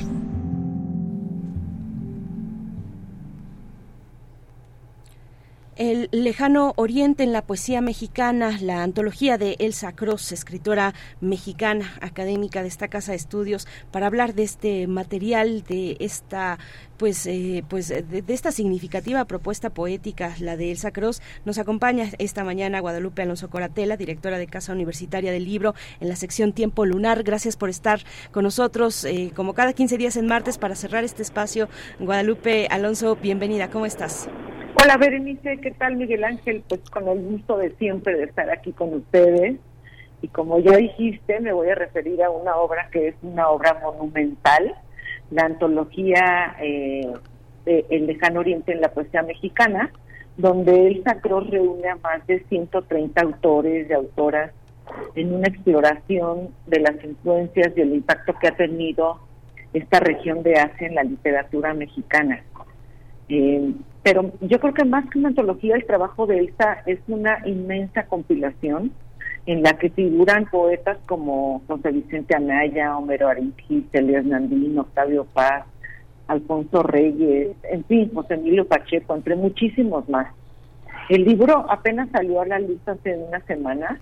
Es una coedición de la UNAM con la Universidad Autónoma de Sinaloa, de Nuevo León y Vaso Roto y la idea de este trabajo, que eh, está vertido en casi mil páginas, surge, eh, según lo ha dicho el Sacros, de la necesidad de rastrear las huellas que el lejano, el lejano Oriente ha dejado en la poesía mexicana del siglo XX y lo que va del siglo XXI. el lejano Oriente planteado en el libro de Elsa comienza su recorrido en la India, lo cual no nos debe de sorprender porque eh, es un país que ha dejado una huella muy honda en la trayectoria literaria de Elsa, ¿no? Creo que pues quien, quienes la conocemos y la hemos leído sabemos muy bien Y así Elsa va haciendo un recorrido geográfico con poetas y poemas que reflejan la influencia del lejano oriente en la literatura mexicana. Y eh, dice Elsa que estos poemas visitan desiertos, selvas y montañas, ruinas y jardines, templos y burdeles, y se hunden en la introspección o se desbocan en la extroversión, lo cual nos da un, eh, pues una idea no muy visual de lo que puede ser eh, ese país, no, el país de la India y los alrededores que están vertidos en este libro.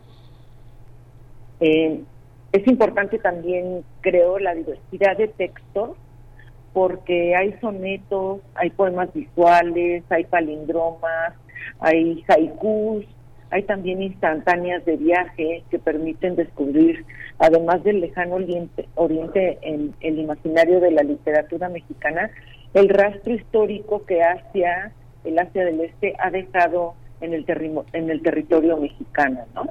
Entonces, bueno, pues eh, esto es el libro, eh, creo que será interesantísimo eh, que la gente lo descubra, que vaya descubriendo a los autores que han hablado del lejano oriente en sus poemas, en sus, en sus relatos de viaje, en fin, es un libro que a mí me parece interesante y un trabajo enorme de Elsa Cross, que bueno, como todos sabemos, es una de las más destacadas poetas de nuestro tiempo, ¿no?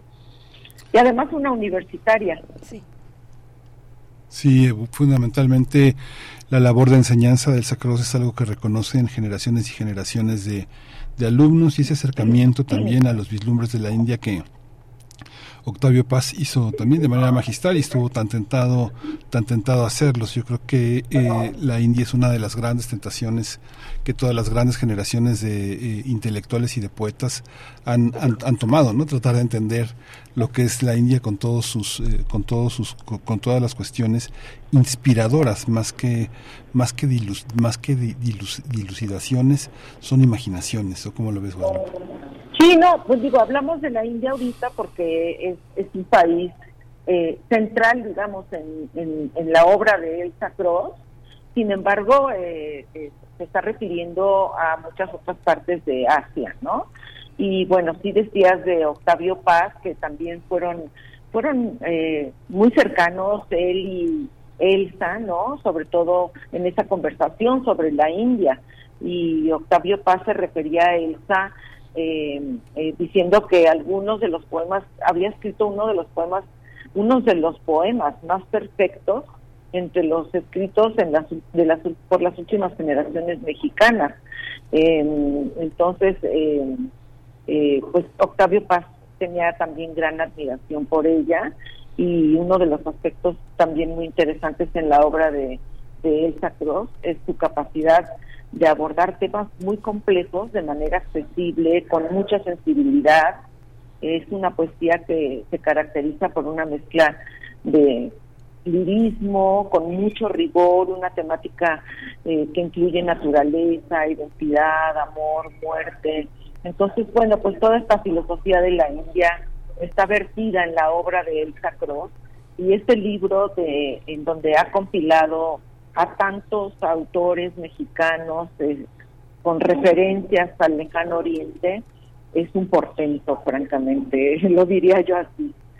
Sí, eh, Guadalupe, pues muchas gracias por traerlo, por hacer esta reseña, aunque breve, importante, de una publicación recién, recién lanzada, una coedición entre la UNAM, entre la Universidad Autónoma de Sinaloa, la Universidad Autónoma de Nuevo León y Vaso Roto. También el, el, el toque ahí con Vaso Roto es bien interesante, así es que, bueno, dejamos esta, esta propuesta aquí al aire para que eh, tomen, tomen cuenta de ella y te agradecemos como siempre esta participación. Guadalupe Alonso Coratela, directora de Casa Universitaria del Libro. Vamos a estar hablando de este libro yo creo que bastante tiempo en adelante. Esperemos que sí y muchas gracias a ustedes. Hasta luego, Guadalupe. Hasta pronto. Gracias, muy buen día, buen día de martes ya, 9 con 58 minutos. Vamos a cerrar con la última propuesta musical que nos hace Edith Zitlali Morales y se trata del concierto para clarinete, el tercer movimiento de Aaron Copland. Con esto les dejamos, gracias Miguel Ángel. Gracias, Berenice Camacho, nos escuchamos mañana. Esto fue Primer Movimiento. El mundo desde la universidad.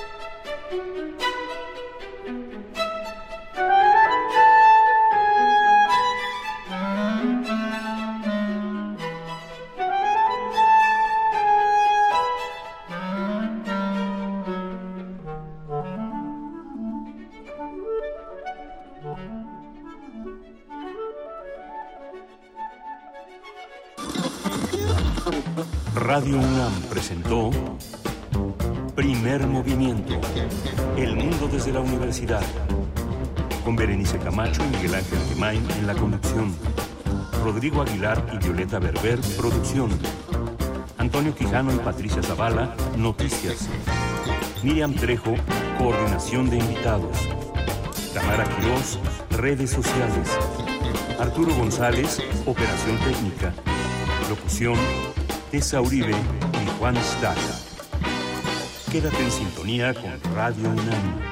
Experiencia sonora.